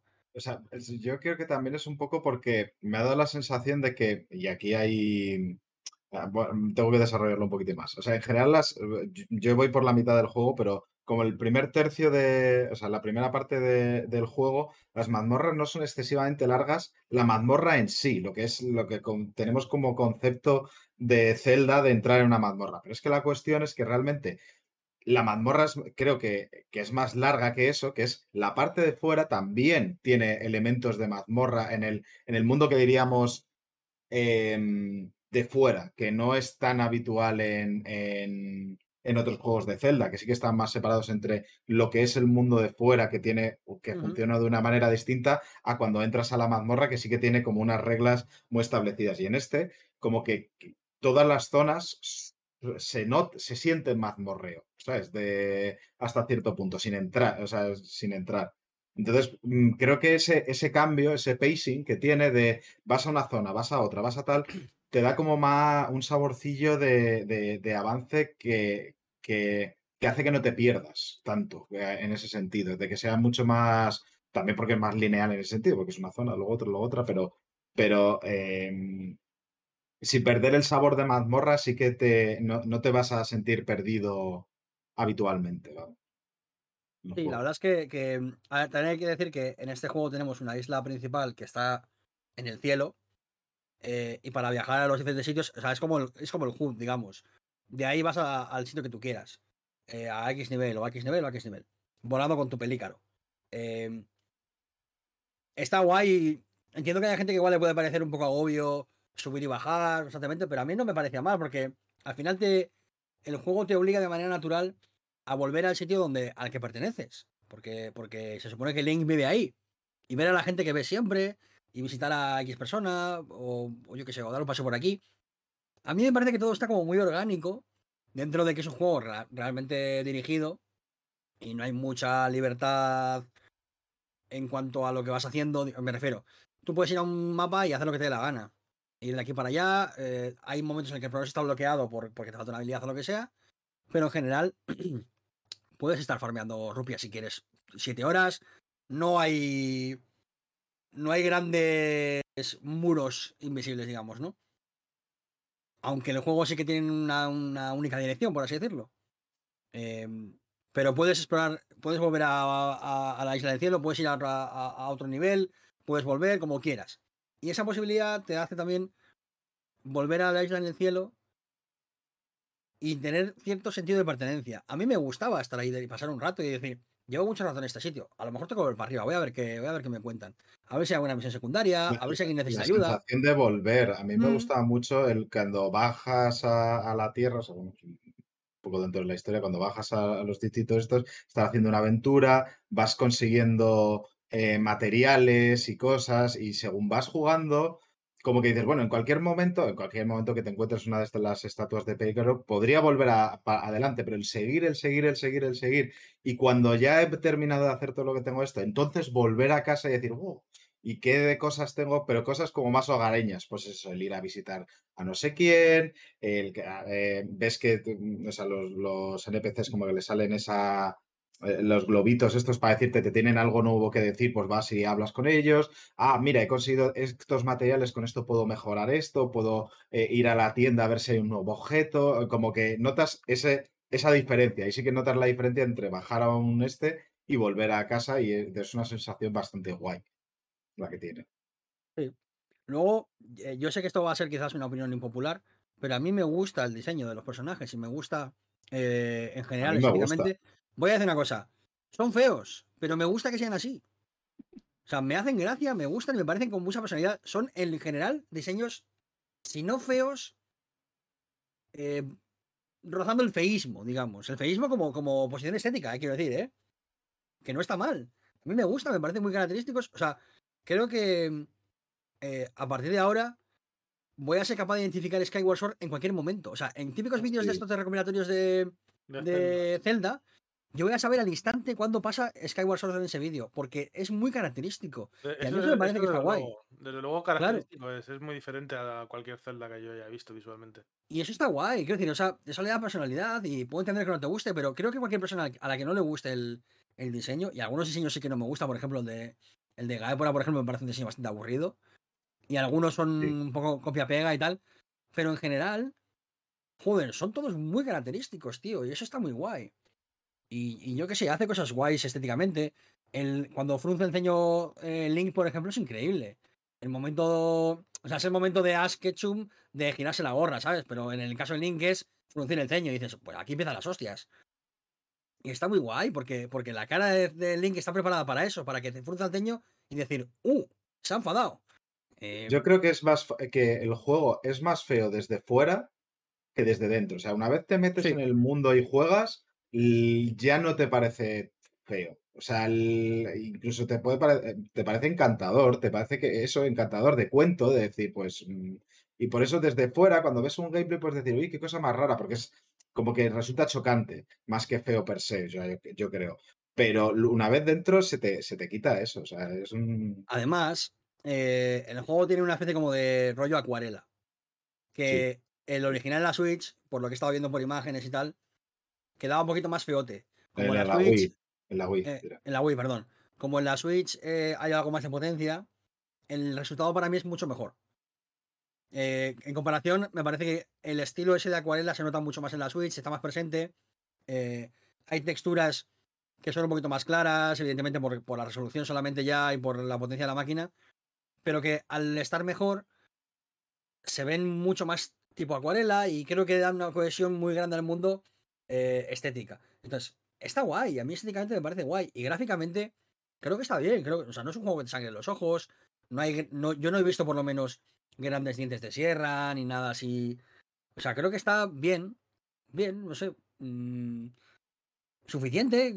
Creo que ha habido remasters peores en muchas cosas también. O sea, entiendo que, ya digo, como la polémica de precio y tal, todo eso aparte, creo que es un juego que cualquier fan de Zelda va a tener muy a gusto en su casita. O sea, no sé, el que tenga la Wii en su casa y pueda jugarse el original, pues igual no. Pero cualquier persona que quiera entrar en la saga, creo que es una entrada muy maja, por ejemplo, para entrar a. Zelda. Creo que es una entrada muy sencillita. La historia, además, eh, como es el principio de todo, es como muy originaria y, y, no te pierdes tanto porque te lo están contando en el momento. Eh, es como muy fundacional en ese sentido. Creo que puede ser una entrada muy guay para alguien que se, ha comprado una Switch y nunca ha jugado un Zelda. Quizás este puede ser más representativo de lo que ha sido Zelda históricamente que, por ejemplo, Breath of the Wild, siendo Breath of the Wild mejor juego. Pero claro, si yo juego Breath of the Wild y luego me meto en Majora's Mask, igual digo, esto no es Zelda. Si yo juego Skyward Sword y luego paso a Breath of the Wild, digo, esto no es Zelda. Entonces, eh, me, explico, ¿no? Lo que pasa. Sí. Todos son Zelda al final, ¿eh? Cada uno a su forma y cada uno a su modo, pero quizás está más cerca de lo clásico, digamos, en ese sentido. Por mucho que haya movimiento por el sensor y tal.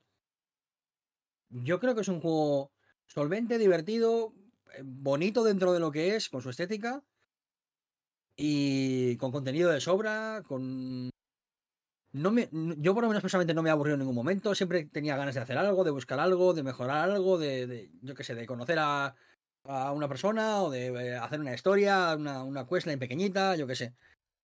Está, está todo guay, es que está todo guay de verdad, o sea, podéis mm, tiraros de cabeza si os gusta un poco Zelda, eh, sin problema, vamos, yo creo que sí. Sí, total. O sea, suscribo, a falta de terminarlo, suscribo eh, tus palabras completamente. Porque, vamos, no... es, verdad que tiene, tiene cositas de juego antiguo, digamos. Eh, yo qué sé, por ejemplo, eh, a veces repite algunas cositas. eh, que creo que es una filosofía de diseño que ya cada día vamos, vamos echando más. Eh, a veces eso, se, se, se, repiten algunas cosas que igual no es necesario, igual buscarle otra vuelta de tuerca mejor, quizás hubiese sido más guay. A veces el juego no te permite hacer cosas que eh, me pasaba, por ejemplo, que igual veía una solución que para mí era obvia y el juego no me dejaba hacerla.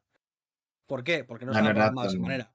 Pero en mi cabeza pensaba, joder, es que si esto fuese Breath of the Wild, el juego me diría, enhorabuena por haber pensado de esta manera, toma tu mm. recompensa. Pero es muy injusto para, para Skyward Sword pensar así.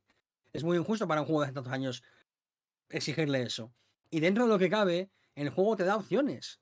Por ejemplo, hay un boss al que hay que darle en un sitio en concreto y para, hacer, para poder hacer ese sitio hay que derribarlo, digamos, ¿no? Pues el juego no te, no te obliga a ello. Puedes hacerlo de otra manera. El juego no te obliga en absoluto y te da varias herramientas. Creo que también eso está bien, que es de valorar, que no hay una única manera de hacer las cosas a veces, aunque es verdad que no hay un abanico imposible de cosas que hacer.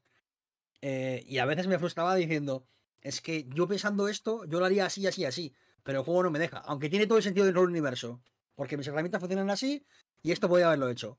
Pero, bueno, no es un juego de 2021, eh, no es un juego de hace dos años, tiene permiso para ser así de restrictivo a veces. Y aún así, dentro de eso, te da muchas opciones y te da diferentes formas de hacer algunas cosas, lo cual está guay y refrescante. Así que ya digo que, que no le veo nada mal, le veo todo bien o suficiente. bueno, lo que has dicho, que las cosas que tiene malas, por así decirlo, son no son tanto achacables al juego, sino a, otras cuestiones, como por ejemplo, lo que dices, tiene cosas de juego viejo. Bueno, es que es un juego viejo, con lo cual no es problema del juego, simplemente que ha envejecido, que es que tiene unos años. Eh, los problemas que haya tenido con la monetización, que bueno, pues son problemas de Nintendo, no es problema del juego en sí. Eh, sí. Sí, ¿Era, ¿Era, de esos que tenía fecha límite de venta o este no? No, no, no. lo que le también, Joder, pues, también te digo que una cosa que le pasa es que Sword, que tampoco tiene la culpa de no ser Wind Waker, ni tiene la culpa de que Nintendo no haya querido traer Wind Waker a la Switch. Que yo he sido el primero que ha dicho, ojalá me trajeran Wind Waker, porque le tengo muchas ganas. Pero tampoco es culpa de Skyward Sword. Y creo que eh, el, pobre está en el peor momento, en el peor sitio. O sea, no puede haber peor sitio, peor momento. Sí, en, un, pero... aniversario, en un aniversario de que Nintendo está haciéndole un feo tremendo a Zelda, en un momento en el que la gente está muy ilusionada por Breath of the Wild 2, en un momento en que la gente eh, lleva pidiendo Wind Waker eternamente.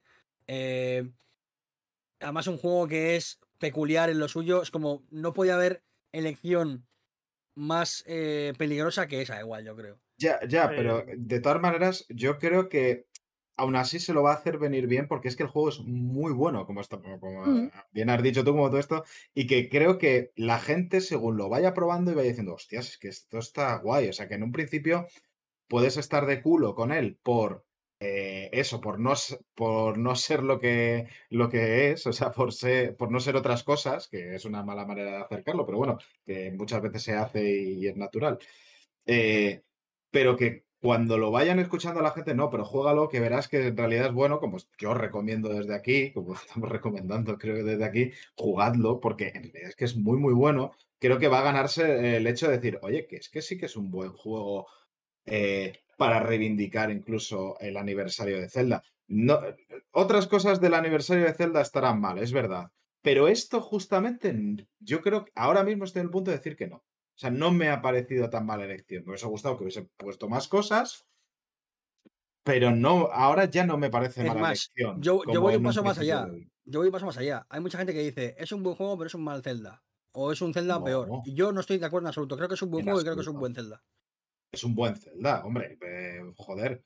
Mm, tiene toda la base de los celdas, o sea, en, en, todos los lados. Lo que ocurre es que, bueno, luego le mete una capa de movimiento que dices, bueno, pero el combate realmente, si le quitas el movimiento por, por control de esto, es muy similar al del, al de, o sea, el movimiento de tu link, de los saltos, las esquivas, los bloqueos, si los cambias por botones, si se pudiese hacer, eh, es muy similar al de Ocarina of Time Mayoras más. O sea, tampoco está. Aún así, no lo cambiaría, porque, por ejemplo, hacer parries es muy satisfactorio en este juego. Sí, hostia, es muy satisfactorio. Mola mucho. Mola mucho. Pues el parry me mola hasta más, hasta más que mover el. Sí, no hagarlo más. Eh, es un juego que, si os molesta el precio, lo podéis buscar por 40 y algo euros ya ya, ya salió hace dos días. O sea que no me preocuparía tanto. Y si la única barrera que tenéis para eso es el precio, eh, tiraos de cabeza, de verdad. Si, si os gusta Zelda, tiraos de cabeza. Si no habéis jugado Zelda antes pero queréis probar, tiraos de cabeza. Si tenéis una Switch y no sabéis qué jugar, tiraos de cabeza. No hay, no hay, no veo ningún motivo por el que decirte no deberías jugar a Skyward Sword. Me parece que es que no lo hay. Yo veo uno. Y el que tengo yo. Tener la Lite. Tener la Lite. La Lite, sí. Eso es verdad. Eso sí, sí. Si tienes una Switch esa normal, no tienes excusa. Si tienes Y aún así- eh, Y aún así he de decir que si no fuera porque pierdes la cámara libre, jugar con los, con los, con los sticks también es bastante divertido. O sea, mover la espada con el stick, de en plan, eh, de, de abajo arriba, tal, para golpear, tal, no es, no es tampoco. No, no está mal. El problema es que pierdes un eje por completo. Y es verdad que dices, joder, 2021, jugar a un juego sin cámara libre duele. Eh, Con botones se juega igual parecido a cuando en el Metal Gear Revengeance tenías que usar la espada así. Eso es. Para marcar el tajo, tú marcas con el stick derecho hacia dónde va el tajo. O sea, si quieres que vaya de abajo arriba, pues le das abajo arriba. Si quieres que vaya de izquierda a derecha, izquierda a derecha. Ese tipo de cosas. O sea, haces, haces el movimiento de la espada con el, con el stick. Va, Puedes que moverlo despacio para que apunte hacia la izquierda y luego hacia la derecha para engañar a un enemigo o lo que sea. Lo único que no tiene de Zelda, que eso he visto a gente quejándose, es que en esta Link es diestro. Coge la espada con la derecha. Esto es verdad, pero claro, también la mayoría de la, población es diestra. Sería un fastidio. Aunque, ya, pero que no tenga opciones para zurdos, eso por ejemplo sí que. Esto sí que, es por ejemplo, cosa- Eso sí que, por ejemplo, es verdad. Eh, debería haber una opción para poder ser zurdo que simplemente tenía que hacer una cosa, que es invertir todo lo demás. Sí, Y no Sí, creo sí, que sí. fuese tan difícil. no, no. O sea, Porque no- si, lo ha hecho, si lo ha hecho Demon Souls, por ejemplo. o sea, no creo que se podía hacer. Creo que era el esfuerzo que había que, había que haber hecho. eh, que, bueno, que, y que habría que haberle exigido, sí. O sea, eso, eso sí que es una, el punto de decir, oye, esto sí que. Porque a- a- aunque, aunque no seas zurdo, igual te apetece jugar con un Link No, pero zurdo eh, clásico porque eres así de freque. Pues bueno. El jugar para zurdos, yo creo que es un estándar ya de la industria. Yo ya, pero es que todos los juegos tienes es la opción movimiento, de control ¿sabes? para zurdos. Ya bueno, pero eso es tu problema porque tiene, a que has metido no. movimiento en tu No, juego. no, te si no, si no, le voy- no les voy a defender, pero que, eh, que encima, eh, yo es que incluso creo que es hasta más, porque no es controlar un stick, es controlar tu brazo y vas a tener Claro. mucho más control dando espadazos con la izquierda si eres zurdo que con la derecha, que con, o sea, que el, el- el escudo, el parry que decimos que es tan satisfactorio, es hacer como un gesto hacia adelante con, con- con el brazo izquierdo en nuestro caso, con el, con el brazo del escudo, que es satisfactorio porque lo haces tú, pero como somos diestros, pues es fácil de hacer. eh, no ver, es un movimiento tampoco- muy complejo. tampoco Y el otro ya es un pelín Tampoco más. hay tanta habilidad involucrada en jugar como No, para que una verdad. persona zurda no pueda jugar con la, con la diestra y se divierta. Pero Pero es es, verdad que hubiese sido un detalle muy bonito, la verdad. Yo no Sí. sé, aquel el que tiene experiencia programando el Maxi, si es tan complicado hacer espejo a lo que se está viendo en la pantalla. Te quiero decir, si tú en la derecha eh, estás viendo también al muñeco de enfrente por la derecha, ponerle a la imagen un espejo y que el bicho de de enfrente sea zurdo también. Y, te- y ver, cambiar los Uh, no, no, es tan, no es tan El sencillo tema porque. es que convertir todo.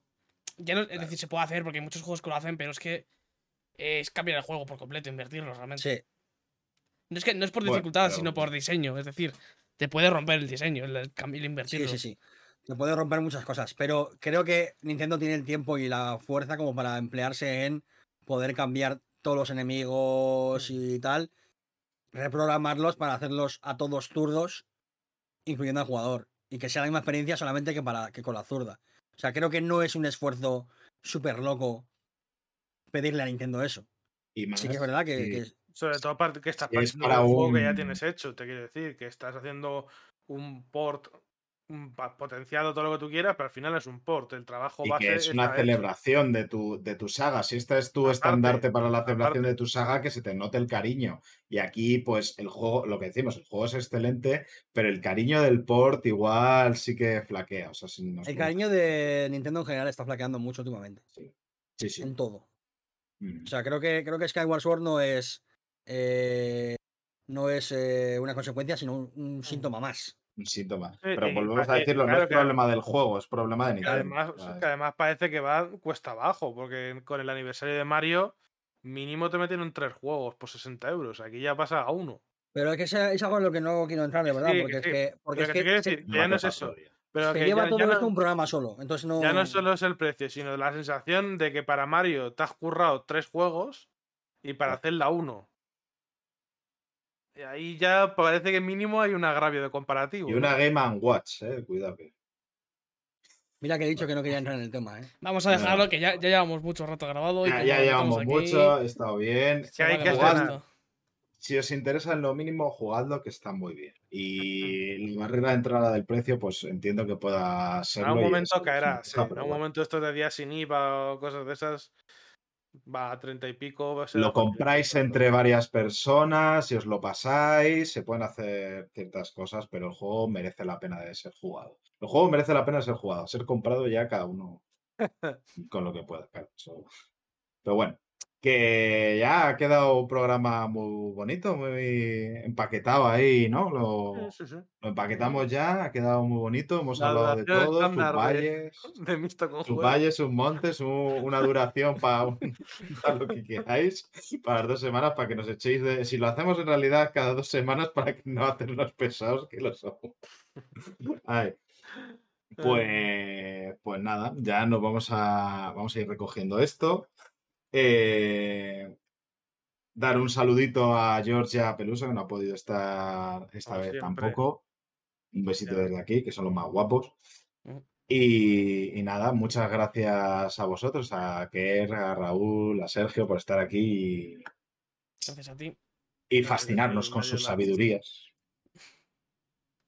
Y muchas gracias a vosotras y a vosotros por escucharnos y estar ahí al otro lado aguantando nuestras turras y siguiéndonos. Y pues simplemente deciros que os esperamos en el próximo programa y que hasta entonces, hasta la próxima. Adiós.